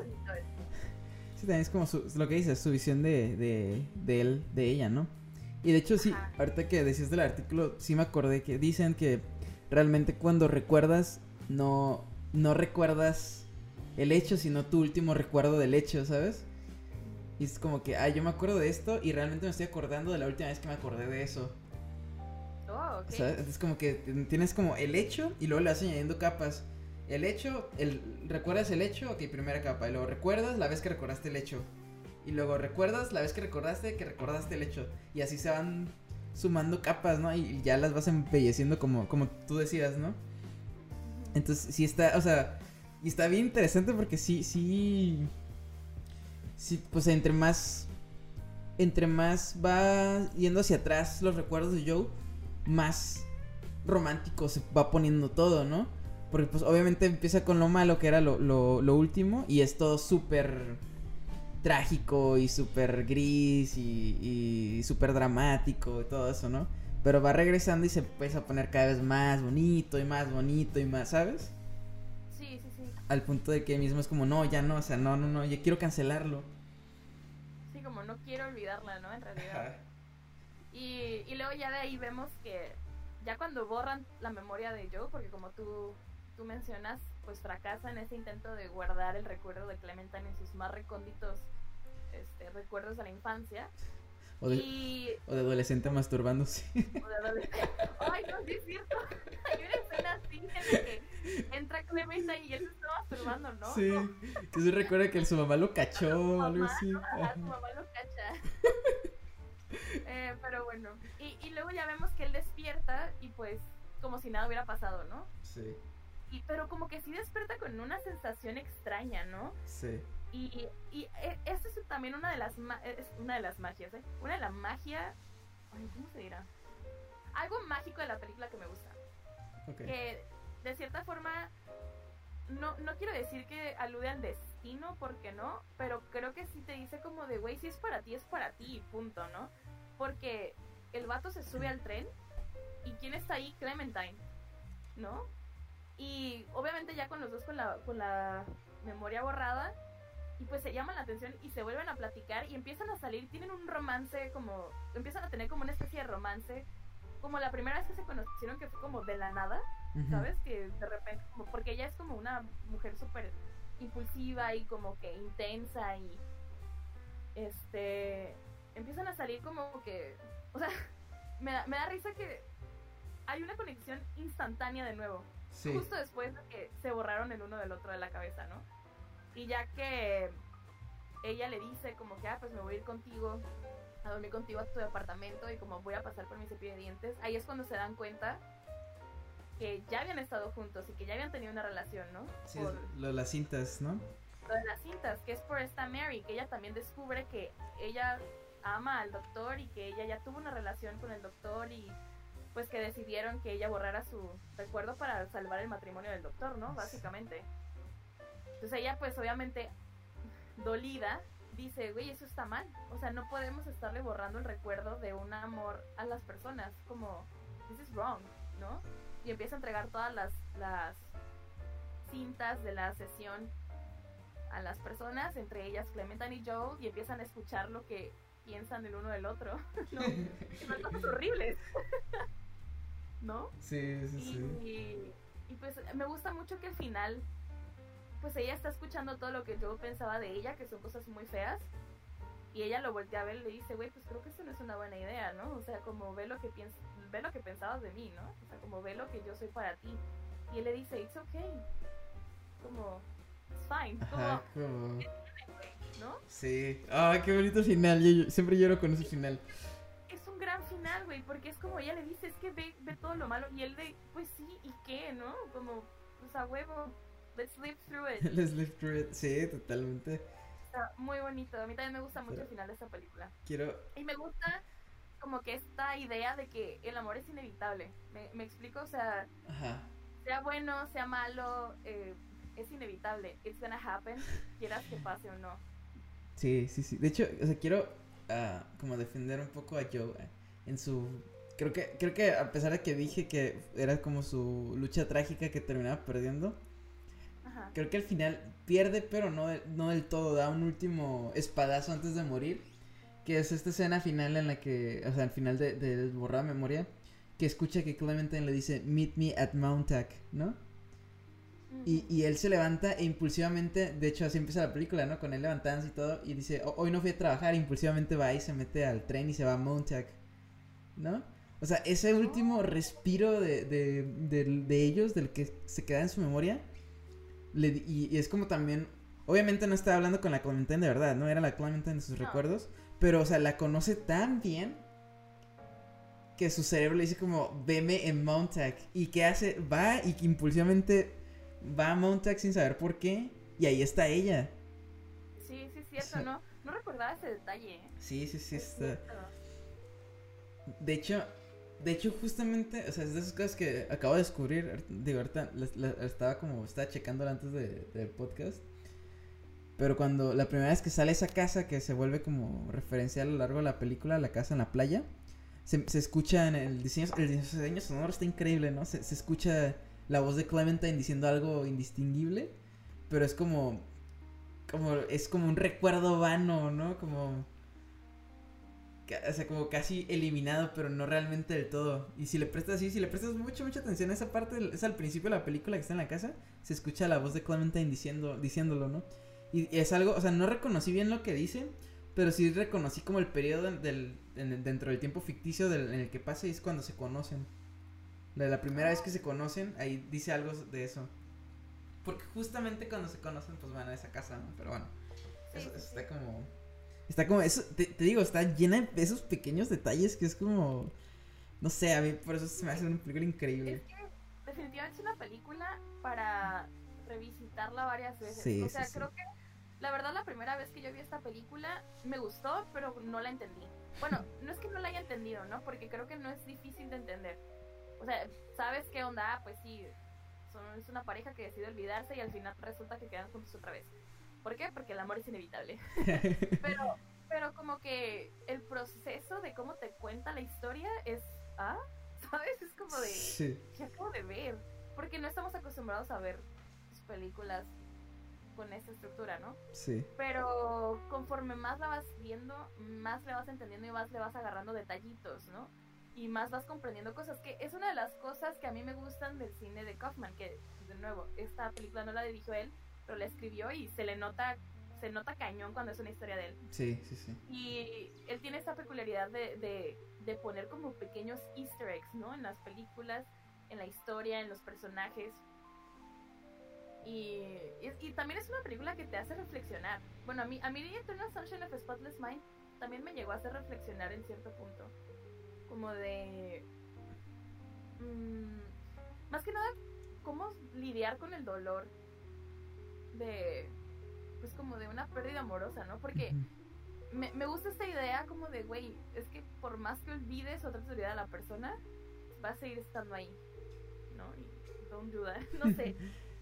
Pero bueno, Sí, de hecho, mi siguiente punto es ese, ¿no? Y creo que es la de las tres películas que seleccionamos, creo que es la más optimista de todas. Y sí, justo, justo, eh, lo nombré Visión Optimista, eh, Construir el Amor. Porque creo que... ah, O sea, y sigue con la temática de los bucles, ¿no? Es como esta película termina... O sea, es un amor que, que, que nace, crece, se marchita, termina, se olvida y vuelve a nacer, ¿no? Y de hecho, la secuencia final de la película, antes de los créditos, es un bucle de ellos dos corriendo en la playa nevada, ¿no? Es, son ellos corriendo, eh, alejándose por el horizonte y en cierto punto se detiene y se repite y regresan a, regresan atrás y avanzan y regresan atrás y avanzan y regresan atrás y avanzan y creo que es como creo que este es Charlie Kaufman hablándonos de, de cómo, cómo ve él el, el, amor. O bueno, al menos es mi interpretación. Eh, eh, y es como, digo, es, es, digo, el amor se construye porque es precisamente esto, ¿no? Es precisamente como la relación de, de Joel y Clementine. Es enamorarte, es pues vivir ese amor, sufrir ese amor, terminar ese amor y luego volverlo a empezar, ¿no? O sea, lo puedes si quieres extrapolar a, con otras personas, pero al menos desde mi perspectiva o desde lo que como yo vivo eh, el, amor es como, pues con la misma persona, ¿no? Tú decías hace rato como escoger a esa persona todos los días. Y para mí es, eh, por eso digo que es la más optimista de las películas, ¿no? Eh, y de los mensajes, porque es como eso, de volver a escoger a esta persona. Y aquí, y aquí es como esta, esta tesis que me gusta mucho de que el alma gemela no se encuentra, se construye. ¿no? Y, es como este, son estas dos personas que se aman y que se van conociendo y van creciendo y van cambiando porque eso pasa siempre. La, la, persona a la que te enamoras no, no, es la misma persona en los siguientes cinco años, ¿no? Claro, claro. Que probablemente era, fue el error de Mía y Sebastián, ¿no? Pero bueno, este... Eh, eh, pero aquí es como, pues te, te, tienes que volver a enamorar, ¿no? De esa persona, tienes que volver a descubrirla. Y aquí viene esta maravilla de, eterno resplandor de una mente sin recuerdo, ¿no? Ya no somos quienes éramos hace cinco años, pero pues vamos a descubrir quiénes somos ahora y vamos a volver a enamorarnos. Y es este bucle que sigue y continúa. Y para mí por eso es como la, la, esta es mi visión optimista de esta película y mi visión optimista del amor. E, es eso, ¿no? O sea, es algo que se sufre. Así como ellos dos sufren, es algo que, se, o sea, se, tienes que olvidar para volver a vivirlo, ¿no? Sí, ¿no? Y, y si lo ponemos como en términos más, este, pues simbólico, supongo. E, esto que tú mencionas que es como un ciclo de nace, crece, se desarrolla, muere, se transforma en vida otra vez para nacer y todo este rollo. Em, o sea, funciona, creo que así es como en la pareja debería de funcionar, ¿no? O sea, como de, güey, obviamente no siempre vas a amar sin condiciones a tu... Bueno, no, sí la vas a amar sin condiciones, pero me refiero a que no siempre vas a despertar y vas a decir, wow, estás insoportable hoy, pero estoy tan enamorado de ti que no me importa. Somos humanos y claro que hay veces que, puta, no soportas a la persona y como tú dices, vas cambiando, vas adquiriendo nuevas, este... No sé, o sea, vas cambiando, ¿no? Obviamente no somos las mismas personas ni siquiera que hace un mes. O sea, el ser humano cambia constantemente, adquiere nuevos conocimientos, la caga, tiene fracasos y es también saber apreciar lo malo de cierta forma, ¿no? O sea, como de el, darte cuenta de que cuando amas a una persona, lo malo es temporal porque eventualmente va a volver a renacer el amor, ¿no? O sea, como, como tú dices, esta onda de, de irlo construyendo, irlo sembrando, irlo, pues ahora sí que regando. Y va a haber días malos y va a haber días buenos. And that's fine, and that's okay, ¿no? Que eso es como que lo lindo del final, que cuando Joe le dice, pues sí, o sea, como si estás loca y si eres así, ¿y qué tiene? Let's try it again. Sí, que le dice, el, ah, es, que está bien bonita Kate, Kate, Winslet diciéndole como, es que ya sé, ya me conozco, va a ser emocionante al principio, pero luego me voy a aburrir y tú te vas a hartar y no sé qué. Y él como, it's okay. Y yo lloro, ese, ese it's okay siempre me saca lágrimas, es como, oh no, es que sí, it's okay. Y es... como, pues sí, ¿y qué tiene? Como, let's try. Ajá, como, doesn't matter, let's do it. Y, y es aquí otra vez Shishak de nuevo con esta increíble frase que me encanta, que dice, que dice, el amor se siente como, una gran, como un gran desfortunio, un parásito monstruoso, un permanente estado de emergencia que arruina todos los pequeños placeres. Guau. sé que estás soltero, ¿verdad? no, no, mira, e, el amor puede ser muy doloroso, la neta. Creo que de hecho, yo considero que el amor es una de las cosas más dolorosas que pueden existir en el mundo. Sí. Bueno, en, el ser humano, pues, o sea, creo que creo que el amor duele más incluso que el odio la rabia. Pero eso no quiere decir que el amor sea algo malo, ¿no? Es más bien el hecho de que duele porque nos hace darnos cuenta de lo que nosotros somos por dentro, ¿no? Y I don't know. ¿Qué me estoy yendo? No, no, no, no, no. Go on, go on. No, no, no, o sea, pues eso, o sea, de que una de las cosas que siento que la película hace pie es como de, pues sí, güey, va a doler, porque obviamente las transformaciones duelen, ¿no? Los cambios generalmente son incómodos. O sea, la única forma de crecer es más como una herida, ¿no? O sea, te cortas, te duele, luego te da comezón, pinche cosa te la quieres arrancar y al final pues queda una cicatriz, pero no duele, simplemente es como a una cicatriz y ya sanaste y todo está bien. ¿Sí me, sí me voy a entender? Sí. O sea, digo, es una analogía muy pendeja. Pero, pero a lo que me refiero es como de, así es también el amor, o sea, como de va a doler y va, y duele bien cabrón y, güey, hay gente que se muere de, por, literal, hay un síndrome Ah, que sí. se llama heartbroken, Ajá. bueno, broken heart, o sea, de que tu corazón siente tanto dolor y tiene tanto estrés que los ligamentos se van partiendo, güey.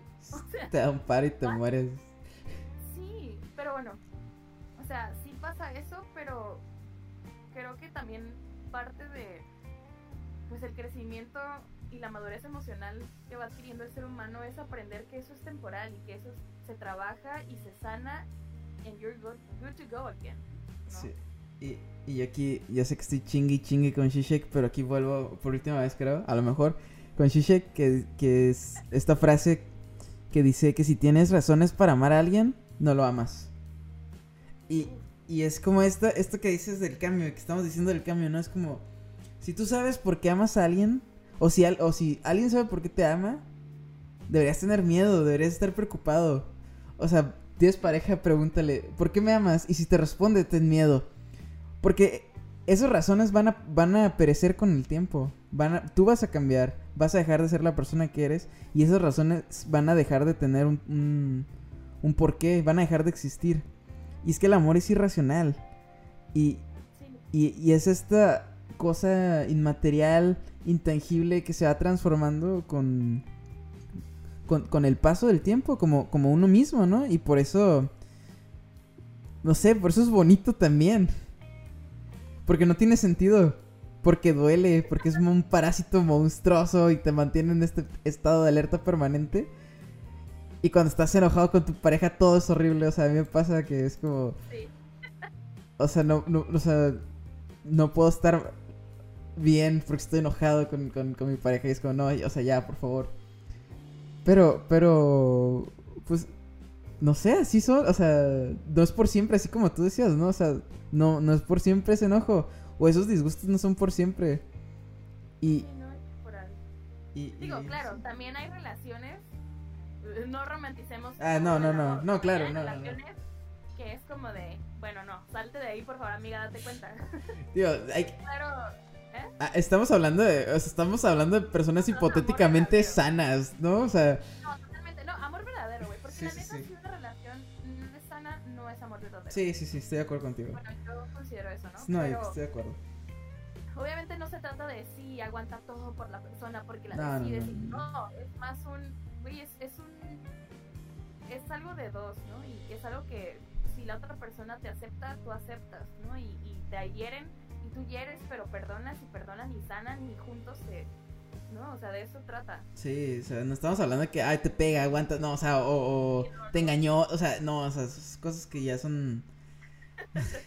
Por eso- No lo condonamos. No, no, no, para nada. Estamos hablando de gente hipotéticamente sana que no te va a hacer esas cosas. Pero pues, o sea, obviamente en algún punto, o sea, porque también amar es vulnerarte, ¿no? Y obviamente al vulnerarte te van a lastimar. Ya sea por la persona o por tus propias expectativas o porque tú, es- pues, o sea, sí, o sea, son- es eso, ¿no? Tú esperas algo y no te lo va a dar la persona porque esa persona no es lo que tú estás esperando realmente, es su propia persona. Y eso eventualmente te, te lastima. Y tienes que aprender a lidiar con eso. Estamos hablando de ese tipo de cosas, ¿no? O una pelea, o te dijo algo que no quería. O sea, son cosas como, no sé, que pasan porque somos personas, porque somos humanos y nos equivocamos. Pero ya, pues ya hay otros actos y otros hechos que, pues no, no, es, ahí sí, pues tiene, o sea, no, no puedes, No tiene no, justificación. ajá, no tiene justificación, de exactamente. hecho, hay un libro que me gusta mucho que creo que ya te lo he mencionado alguna vez. Sí, Todo el mundo se lo menciono. es El arte de amar de Eric Fromm. léanlo. No, de verdad, leanlo. Es súper cortito, debe ser como de 100 páginas, 120 páginas. Es un ensayo sobre el amor. Y lo que me gusta mucho es que eh, Eric Fromm menciona que en la sociedad moderna sea. Y, y de hecho menciona que tiene mucho que ver con esta onda de Hollywood y las películas de romance de Hollywood y este las obras literarias que empezaron a salir y todo este rollo. que el amor se ha convertido en esta acción de compraventa, ¿no? Sí. Es como una transacción de compra-venta. ¿Qué me ofreces y qué te ofrezco en base a lo que tú me ofreces? Y no, pues yo te doy tanto. No, pues no, no es suficiente. Bye, next, ¿no? Y pues, se, se vuelve así como una especie de. Pues como de. ¿Cómo se le llaman? Se me fue el nombre. Cuando, cuando ponen a la venta varios objetos y la gente está como que. A ver quién da más. Ah, como... un- Sí, es una subasta. una subasta, como una especie de subasta, ¿no? Como de tú te expones y dices, esto es lo que yo tengo este, para dar, quién me da más, quién me da menos. Y la neta es que por eso las relaciones no funcionan, ¿no? O sea, como de, si estás consta- constantemente esperando que la otra persona te dé lo que tú esperas que te den, pues güey, mejor hazte un clon y anda No, con tu mismo, ¿no? O sea, Por eso, por eso como dice Shishak, si sabes por qué amas a alguien, no lo amas. Amas lo que te da. Y, y lo que menciona Eric Fromm es esta onda como él dice que amar es como el arte, ¿no? En el sentido de que tú cuando vas a un museo te paras a ver una obra de arte y la miras por lo que es, ¿no? Y la aprecias y la puedes ver dos, tres horas, lo que quieras, depende de qué tan obsesionado estés con el pintor o con la pintura, pero no vas y, o sea, tú no vas a ir con un plumón permanente a rayar la pintura y decir, ay, no, es que mira, aquí se vería más padre si le ponemos ¿sabes? O sea, Sí. no lo vas a hacer porque aprecias lo que es por lo que es y por cómo está y no quisieras cambiarle nada, ¿no? Sí. Y Eric Fromm menciona esto como de, güey, pues es que el amor es como el arte, el amor debería de ser como el arte. O sea, que todos somos, deberías de amar a la persona por lo que es y obviamente todos crecemos y nos desarrollamos y si llega un punto en el que tú estás en un lugar en el que tu pareja ya no lo está, pues déjala ir, ¿no? O sea, como de, pues libérala. Y tú sigue tu camino y si en un futuro se encuentran, qué padre, y si no, pues ni modo. Como que el amor no es una posesión, no es algo que de lo que te puedes adueñar, no es algo que puedas modificar en la otra persona, porque ahí es cuando empieza pues lo tóxico, ¿no? Bueno, ya me fui demasiado, pero es que ese libro está buenísimo y creo que tiene que ver como con este concepto de, de fomentar y crecer y desarrollar un amor a pesar de lo malo. Sí, es, es que sí.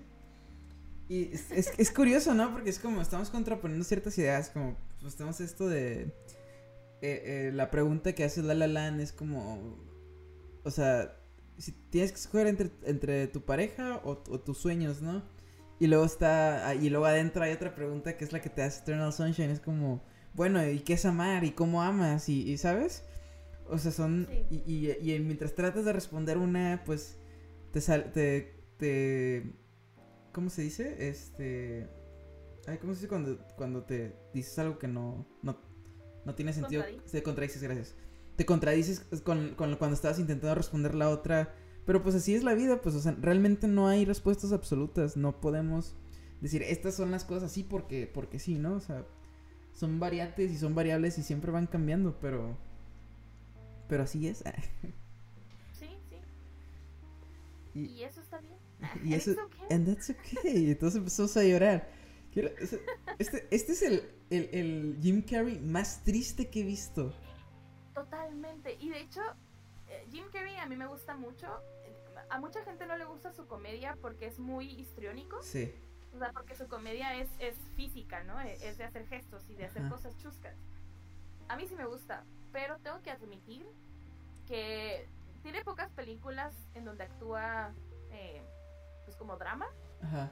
No son tantas, pero esta es mi favorita. O sea, neta, en esta película, Jim Carrey, wow. O sea, sí me explico, o sea, como... Sí, sí se la compras, pues, sí le, sí le compras el dolor. Y lo chistoso es que también está como... Tiene momentos chistosones la película, ¿no? Sí. Pero sí les, o sea, se le nota la depresión, se le nota el dolor, se le nota el cansancio, güey, la frustración. O sea, no, Pero, qué gran trabajo. Creo que es mi trabajo favorito este no, pero fíjate, o sea, yo estaba viendo, hay un documental de, de, se llama eh, Andy and Jim, Oh, sí, sí, la he visto. sí, que es, com- es, el, es el documental de cómo fue la grabación de la película Men in the Moon, que es donde Jim Carrey interpre- interpretó a Andy Kaufman, ¿no? Este comediante muy famoso en Estados Unidos. Que pues fue todo un caos porque, o sea, no sé si Jim Carrey se volvió loco. O sea, él dice que él dejó de estar en su cuerpo y era Andy Kaufman en su... O sea, es algo súper loco, ¿no? Así casi que, no sé. Pero, pero hay una breve parte del documental donde él menciona, pues, el proceso de actuar, ¿no? Y habla sobre esta película, sobre Eternal Sunshine. Dice que cuando, cuando se reunió con Michel Gondry, él estaba muy deprimido. No sé si acaba de pasar como por una ruptura o algo así, pero que él estaba muy, muy deprimido. Y cuando Michelle Gondry lo vio, que le dijo como... Es, como, te, estás bien roto y le dice sí. Y que le dice Michelle Gondry, no mejores. Por favor, no te vayas a poner mejor. y creo que lo puedes notar, en la, o sea, porque es súper triste. O sea, la presencia que tiene es súper triste. Camina así como aguitado y es como súper introvertido, ¿sabes? Es una persona rota. Y, también aquí es como, o sea, sí es... Charlie Kaufman siento que se escribe como pequeñas partes de él en todos sus personajes, porque como eh, este Cusack en la de... Eh, en, ¿Cómo se llama esta primera película? La de... Ah, ¿Es la primera película de, de, de Kaufman? John Malkovich. O, ah. o, este o Adaptation con Nick, Nick, Cage, o sea, todos tienen como este parecido, ¿no? Este personaje con semblante bajo y deprimidos y ansiosos, y sabes, como todo esto y como introspectivos, no sé. De hecho, de hecho esta película, o sea, va con, va con la temática, ¿no? Porque pasan, pasa entre antes del 14 de febrero y después del 14 de febrero. Y durante el 14, ¿no? Sí, es cierto. Es la noche de San Valentín. Y que dice... oh, ¿no? en, una parte como de eso estamos llenos por San Valentín acá. Sí. No, y él hace una sus reflexiones cuando al principio que dice, oh, San Valentín es un día inventado por las compañías que venden cartas para hacerte sentir miserable con uno mismo, ¿no? sí. Y lo así como, ah, la arena está sobrevalorada, eso, todas esas cosas. Pero sí, es este... O sea, sí, sí es como una representación de la, del amor, pues, súper filosófica y como para... Yo creo que puede estar horas hablando y hablando de esta película. Pero, pero algo que me gusta y que creo que conecta... De hecho, creo que este es el puente perfecto de, una, de la primera a la tercera película porque son, son los recuerdos, ¿no? Esta idea del recuerdo que ya, ya habíamos mencionado. Sí. Y, y dice. Dice el autor de la siguiente película que, que recordar es como mirar atrás de un cristal lleno de polvo. ¿No? Y, y, y, y aquí ya empezamos a tener como esta sensación del. Eh, de la nostalgia. ¿No? Que es un proceso que Joel vive mientras va recordando como su relación con Clementine. Pero es como, como e, este ejercicio de, recordar y como intentar sentir y vivir otra vez lo que ya no puedes vivir. Y dice, dice una, una frase bien bonita, dice este autor, que es, um, este, si un segundísimo en, en que le encuentro, se me hace bien bonita. Es, e, el pasado es algo que, que se puede ver pero no tocar, ¿no? Y, y a ver, adivina quién es este autor. el pasado es algo que se puede ver pero no tocar. Ajá. ¿Es el de la película? Es, es el autor de, de la siguiente película. Así es, el más nostálgico de todos. El señor. El señor. Eh, Don Wong Kar -wai. Este, así es. ¿Cuál es la siguiente película? Déjame opinar. In the Mood for Love. Oh my god. Una obra maestra oh del cine. Y creo que. No sé si llamarla mi película favorita romántica, tal vez no es mi favorita, pero definitivamente está mi 5. Sí, es, es, una delicia esta película. Sí, totalmente. Creo que. Sí. Esa, es la película en la que coincidimos, ¿no? Como de las de los top 5. Dijimos como varias películas y la que coincidimos fue In the Mood for Love. Sí, es que In the Mood for Love, ya sí, por un valor cinematográfico, artístico. Este, este tiene todo, ¿no? Es como. Es una increíble película. de las tres es la más artística. Sí, sí. O sea, por mucho. ¿Qué digo? Las otras dos están muy bien hechas, están increíbles, pero esta creo que es la más autoral, ¿no? Este. Sí. La de In the Mood for Love es muy artística. Es una película china por Wong Kar Wai, que es un excelente director. Y este. Y está preciosa. Está preciosa. O sea, no solamente en lo visual y en la música. Sino la forma en la que relata de una forma tan sutil. Y e, el amor entre pues estos dos, ¿no? O sea, me gusta mucho pues la sutileza de la película. Ah, es que es... O sea... Ok, voy a empezar con mis puntos. Sí, sí, sí. Eh, No. eh, mi primer punto dice una vieja historia triste. Si recordamos cómo empieza la película, es como. Empieza con un contexto, ¿no? Con un texto que dice algo así como ella, ella estaba sentada junto a él y recargó su cabeza esperando que él la. No me acuerdo si es como que él agarrara su mano o algo así. Y, y dice, pero a él le faltó valor para hacerlo, ¿no? Entonces ella se volteó y se fue. Y, es como, empieza ya con estas frases como súper tristes y súper nostálgicas, como de lo que pudo haber sido, pero no fue, ¿sabes? Y, creo que al final de cuentas, esta película siempre es una mezcla entre el, recuerdo, entre recordar lo que fue esta relación, y entre. Y, juega con esta idea de que lo estás viendo a través de. de. ah, como de fuera, ¿no? Porque siempre es, son como framing a frame que le dicen, como un encuadre dentro de un encuadre porque están o dentro de una puerta o dentro de una ventana y siempre también estás como por fuera, ¿sabes? Como de hecho es una idea que se juega porque hablan hablan ahí como de que los vecinos en los que con los que viven son muy chismosos y todo el mundo se está enterando y, y cuenta chismes. Pero al mismo tiempo ves la película como afuera de la ventana o afuera de la puerta o por los pasillos, ¿sabes? Como que como que como que esta idea de que es ¿Cómo se dice en francés? Bouillaguer? ¿Cómo? No sé, esta cosa. Ajá. ¿Cómo se dice? ¿Cómo es? Pues bollerista. Bu- Ajá, boyerista. Como esta idea boyerista de la película, ¿no? Como que juega con eso, tanto con la ficción y en la metaficción de cómo te la está contando. Sí, de hecho, em, lo que me gusta, bueno, el contexto de la película, ¿no? Eh, spoilers. no, Heavy pero spoilers. Se, trata, se trata de dos vecinos, se mudan de que al mismo tiempo, ¿no? El, el mismo día se mudan a... Son como duplex, ¿no? Son, son unos duplex. Es que. Porque no son... Son como casas, pero son departamentos. Es que el espacio está muy raro. sí, sí, De hecho, una de las cosas de la película es que nunca sabes exactamente dónde estás en las casas. Ajá, es que es, o sea, es, otra- es Hong Kong, ¿no? Se supone, Hong Kong como en los 60 Y, y ese, o sea, es como no tenían, no habían, no podías pagar tú solo una renta, entonces vivían como en estas casas eh, conjuntas, que cada pareja vivía como, o sea, eran como dos parejas por casa, ¿no? Entonces era como la pareja mayor, que eran los dueños de la casa y le rentaban a una pareja joven. Y esta, y estaban pegadas las, las casas, ¿no? Porque esta, la señora Chen, o, Maggie, Maggie, Maggie Chen, ¿qué es Ma- Maggie Chan, no? Maggie Chen, no me acuerdo cómo se llama la actriz. Este, ella, sí, Maggie Chung, eh, es como vive al, vive al lado de, con su marido y, y el, el Tony Leung vive con el, con su mujer en la casa que están, que están pegadas, ¿no? O sea, son como departamentos. Sí, son como una especie de duplex. Ajá.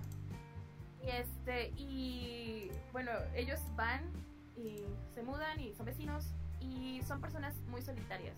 De hecho, una de las cosas que a través de la película vas, bueno, en la película vas viendo es que no se saben relacionar con los demás o, o como que de cierta forma no encajan del todo en el ambiente en el que se desenvuelven, ¿no?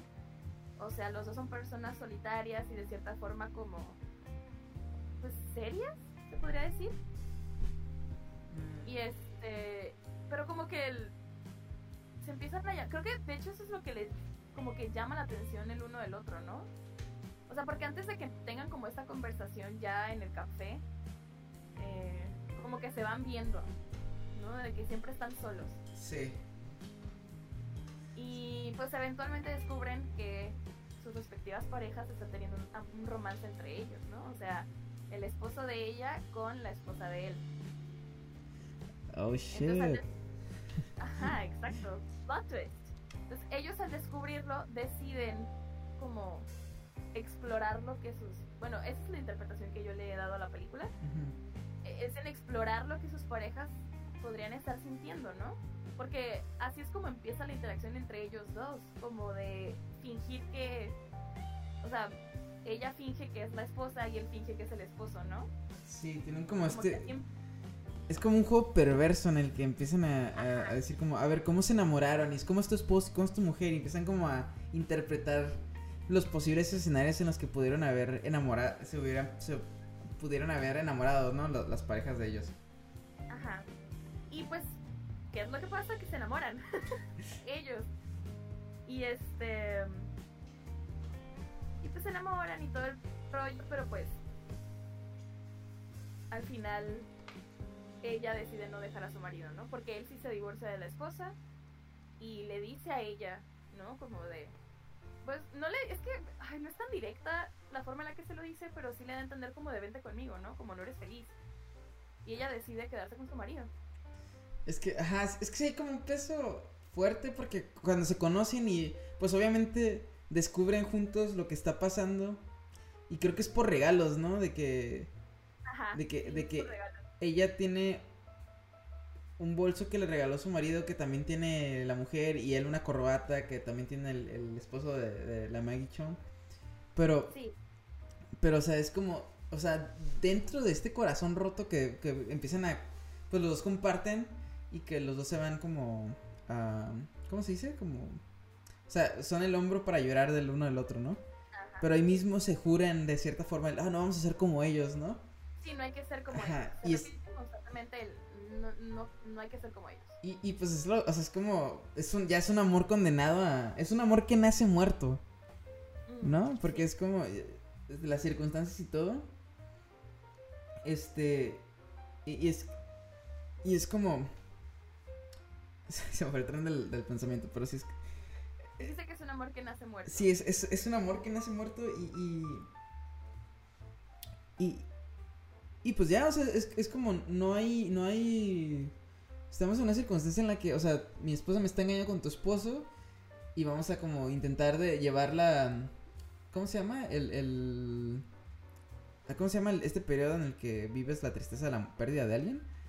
Es como un duelo. Ajá, vamos a vivir el duelo juntos, pero luego nos enamoramos, pero luego no podemos, no podemos, este, no podemos estar juntos porque estamos faltándonos a nosotros mismos, ¿no? Es esta idea de que, de que sí estamos siendo como ellos, Sí, sí, sí. ¿no? Sí, no, sí, sí, sí, totalmente. se vuelve con una relación bien compleja. Sí, y lo que más me gusta, bueno, lo, lo que me encanta de, de la película es que es súper sutil. O sea, Sí. de que salen al mismo tiempo por noodles, ¿no? Porque van a, a comer Sí. noodles y al mismo tiempo para verse. O está lloviendo y se salen al. O sea, se salen a una parte de la calle donde hay como un techito para esperar según esto que pase la tormenta y en realidad están como. Es mero pretexto para verse. O aprovechan como que cuando llega el casero eh, todo ebrio que no puede ni caminar y todo se hace como un desmadre, ¿no? Y ellos aprovechan para como juntarse en un cuarto y comer juntos, porque es, es- eso es como la cura de la relación entre ellos, ¿no? Hacerse compañía y pues de cierta forma cubrir los roles que sus parejas no están cubriendo en ese momento. Sí. Y es... Y lo que me gusta es la sutileza con la que suceden las cosas, porque no, o sea, nunca, como que no se besan, ¿sabes? O sea, como Sí. no, todo es muy, muy así, muy como, se agarran la mano, sí. ¡ah! ¿sabes? Eso, ella recarga la cabeza en su hombro y, oh my god, como, that's all that happens. Pero es, es chistoso porque sea, al mismo tiempo que no quieren, pues no pueden, porque, o sea, como decíamos, viven en, viven junto a otras personas y obviamente se están, o sea, Se tienen que cuidar la Sí. apariencia. y, y ya de por sí sí empiezan como chismes alrededor de ellos. Y de hecho hay una escena en donde a ella la regaña como la, Ah, la, pues, ajá, que le dice que una mujer de su edad no tiene que, no tiene por qué estar saliendo tan tarde, que no sé qué. O sea, si hay como una presión social alrededor de ellos, ¿no? sí, sí. Que los obliga también a ser tan, tan sutiles y tan, tan, precavidos. Ajá, tan precavidos con, con, con su situación y, y con, y qué difícil, ¿no? Porque al mismo tiempo que no pueden ser libres de, de expresar el duelo y el sufrimiento que les están provocando sus parejas, pues tampoco pueden serlo de, de- del amor que terminan haciendo entre ellos, ¿no? Sí, ay, qué feo. Sí, está, está bien complejo. Pero fíjate que, que eso, como que es. eh, ese amor trágico que te presenta Wong Kar Wai es también súper romántico, ¿no? O sí, sea, sí, el es- hecho de que e- es como un amor hasta cierto punto platónico, ¿no? Entre ellos, o sea, de que saben que no. puede ser, pero aún así siguen ahí, ¿no? Ah, mira, ahorita que sale la, la imagen del reloj, una de las cosas que se me hizo como un detalle muy bonito es que cuando se hablan por teléfono, Ajá. si te fijas siempre hay una, o generalmente antes de que se hablen o en la conversación, hay una toma del, del reloj y está el tiempo parado. Sí. Sea, las manecillas no avanzan, Ajá. ¿no? Son súper bonitas. Pero bueno. No, sí. Bueno, yo no sé si diría platónico, pero sí, sí es como este amor que no es, ¿no? Que, o que no puede ser. Y, y- Pero también quiero llevarlo al punto de, de como que al final estamos descubriendo de cierta forma que esta película es un recuerdo, ¿no? Este... Ah, sí. Porque, eh, bueno, otro de los puntos que yo, yo había puesto es el de un secreto tapado con barro, que es esta idea que, que pues, el, el, eh, Mr. Leung, o, o- no, es Mr. Chen, ¿no? El- es que es Tony, es, es Tony Leung y su personaje es Tony, eh, Creo que es Mr. Porque Chan es ella. Mr. Cho, ajá, él es Mr. Cho. Mr. Cho y es, y es este Mrs. Chan. Eh, pero el que le cuenta a su compa, ¿no? De que hay esta, como esta mm, tradición en no sé dónde en el que le cuentas tu secreto a un árbol y lo tapas con barro para que nunca salga el secreto, ¿no? Y es lo que él finalmente termina haciendo, que va como a este templo budista bien bonito y, y está como contando su recuerdo o contando lo que pasó y lo y lo tapa finalmente con barro, ¿no? Sí, sí, sí. Y, y es esto de que no, o sea, no, no estamos viendo, estamos recordando porque, o sea, también mientras es terriblemente trágicamente realista es también una ensoñación y creo que comparte esto con La La Land porque si te fijas, los dos siempre están como súper bien vestidos, súper arreglados, todo es como ahí slow motion, ¿sabes? O sea, todo, Sí, sí, es, todo es como... Es una película muy preciosista, ¿no? Y, y Mag- Maggie Chung siempre está como increíble en sus vestidos y su... Está preciosa. Sus vestidos son hermosos. O sea, dicen que se tardaba tres horas en, en, en vestuario y maquillaje antes de, de rodar, ¿no? Cada escena. Entonces, Sí, está súper bonita. sí, es que la, o sea, cada escena, entonces, pero ¿es porque así realmente fue o porque así lo estamos recordando, ¿no? Así estamos viendo a través de este, de esta ventana empolvada, como dice Kar Wai, así estamos viendo, ¿no? Esto que no podemos tocar, como algo hermoso, algo que no puede ser ya, pero pues... Pero así lo recordamos. Y es esta misma idea que tú decías hace rato, ¿no? De que vamos embelleciendo los recuerdos. Sí, sí. Sí, pues de hecho, pues hasta el final, como tú dices, al final es cuando te das cuenta, ¿no? De que estamos viendo todo a través desde la perspectiva de, pues me imagino que de él. Sí, creo que de él. Este, y no, no necesariamente que, ah, es, es así como, porque no es, por ejemplo, como Eternal Sunshine, ¿no? En donde sabemos que estamos dentro de la psique de, Ajá. de Joe. Más bien es como que estamos siendo. Es como si estuviéramos siendo cómplices de lo que él está susurrando al templo. Sí. Este. Es como- Este amor como que, que no pudo ser. Somos ese hueco que va a tapar con barro, ¿no? Somos- ay, güey, qué bonito. Sí, somos ese hueco que va a tapar con barro. Es que... Nosotros somos el barro. no, es que, es que Bunker, güey, es un, es un romántico empedernido, o sea... O sea, Sí sus diálogos, sus ideas, como este amor que no puede ser, ¿sabes? Y es como... O sea, imagínate, so- son...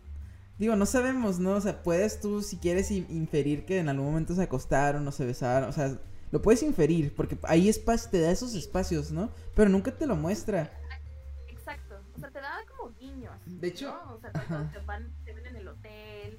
O como que hay guiños, pero realmente nunca sabes for a fact Sí, de hecho, creo que, o sea, esta película está construida bien extraño, ¿no? Porque es una película que no tiene un guion. Y de hecho, la idea original es algo completamente distinto a, lo que terminó siendo. Pero bueno, Wong Kar Wai es muy peculiar a la hora de grabar y pues también sus rodajes tardan meses porque no, no había, no hay guiones. Y lo que, lo que hizo fue, pues que grabó durante meses y grabó un chingo y después sacó esta película. Tanto así que hay una historia de que Maggie Young cuando, este, perdón, Ma- Maggie Chung cuando finalmente vio la película dijo, ¿y qué pasó con, con todo? ¿No? ¿Dónde está todo lo que grabó? Porque dice que había una escena donde sí como consumaban su amor y, ¿sabes? O sea, que había muchísimas cosas que no, pues, no vimos al final. Y, y está bien loco porque terminó algo tan condensado, tan este sutil, tan hermoso, no sé, es yo por eso admiro mucho a Wai, la verdad. De hecho, una de las cosas que me gustan es que eh, como que les o sea, estamos ahí presenciando el romance entre ellos, pero de cierta forma también tienen su privacidad, ¿me explico? O sea, vemos, vemos momentos clave en la interacción entre ellos, pero sí siento, no siento como que estemos invadiendo su privacidad, ¿me, ¿me explico? Sí. O sea, precisamente por eso, porque no necesitan ser físicos, e, esa es una cosa que, que ya, ya, ya, ya sinteticé mi idea. Okay. No necesitan demostrar amor físico para entender que se aman. Sí. Y esa es una de mis, las cosas favoritas de esta película. O sea, como no necesitamos ver, ay, que bajo la lluvia se besan, o como de te abrazan y se besan apasionadamente y hacen el amor. Y, no, o sea, literal solo los vemos intercambiar miradas, este, tocarse la mano, platicar, eh, recrear escenas como si fueran el otro, o sea, ¿sabes? O sea, como los vemos interactuar de una forma súper no quiero decir distante porque es muy íntimo, pero no necesitamos pues que se demuestre un afecto físico, ¿no? O sea, luego luego lo entiendes. Está, está muy padre. Creo, creo, que es creo que es algo sobre creo que hay algo sobre el anhelo en esta película, ¿no?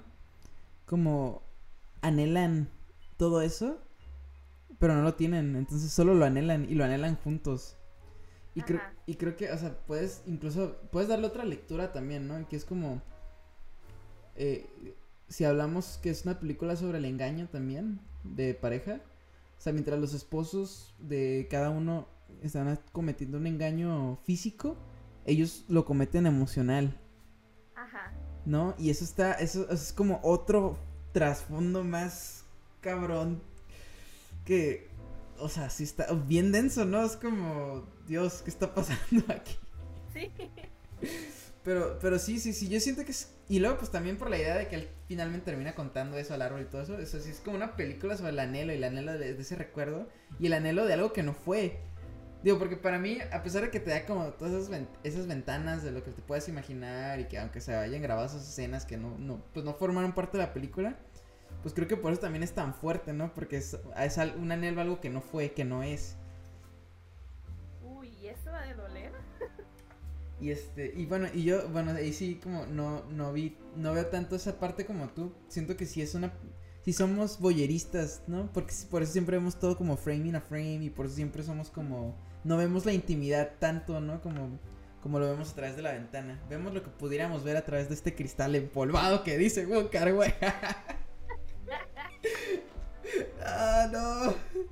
No, pero sí está preciosa esta película, o sea, neta, y también es una película que siento que tienes que revisitarla. Sí, sí, totalmente. Porque también la primera vez que la ves, y no es que sea compleja, pero sí es una película que necesitas apreciar, aprender a apreciar. Sí, sí, sí, sí. Porque si es tan sutil la historia que te puedes perder fácilmente en ella. ¿No? O sea, por, por lo bonito, lo visual o, como lo quieras llamar. Sí, sí, siento que es una película que tienes que ver varias veces para como que comprender el amor que se tienen. Porque hasta cierta forma es un amor, yo lo quiero llamar hasta inocente, ¿no? O sea, es, un amor como, no inocente, ¿cuál es la palabra? Ingenuo. Ingenuo, sí. Es un amor como ingenuo. O sea, y que no tiene morbo, ¿sabes? O sea, es, es un amor puro. No sé.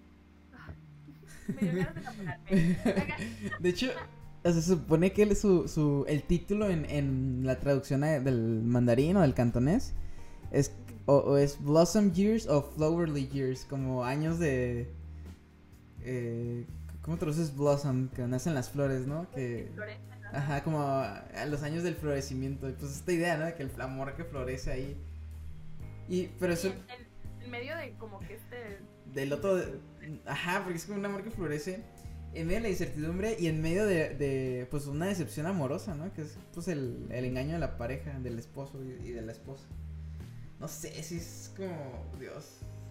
Otra cosa que me gusta de esta película es un detallito, pero se me hizo bien cool y de hecho lo noté hasta la segunda vez que la vi. Ajá. Es que nunca le vemos las caras Ah, sí. a los esposos. Nunca ve, o sea, escuchamos las voces, ¿no? De la esposa y del esposo, pero nunca les vemos las caras.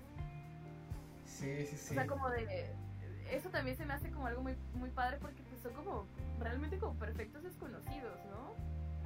Sí. O sea, Y no sé. de, de hecho, los esposos están interpretados por ellos mismos.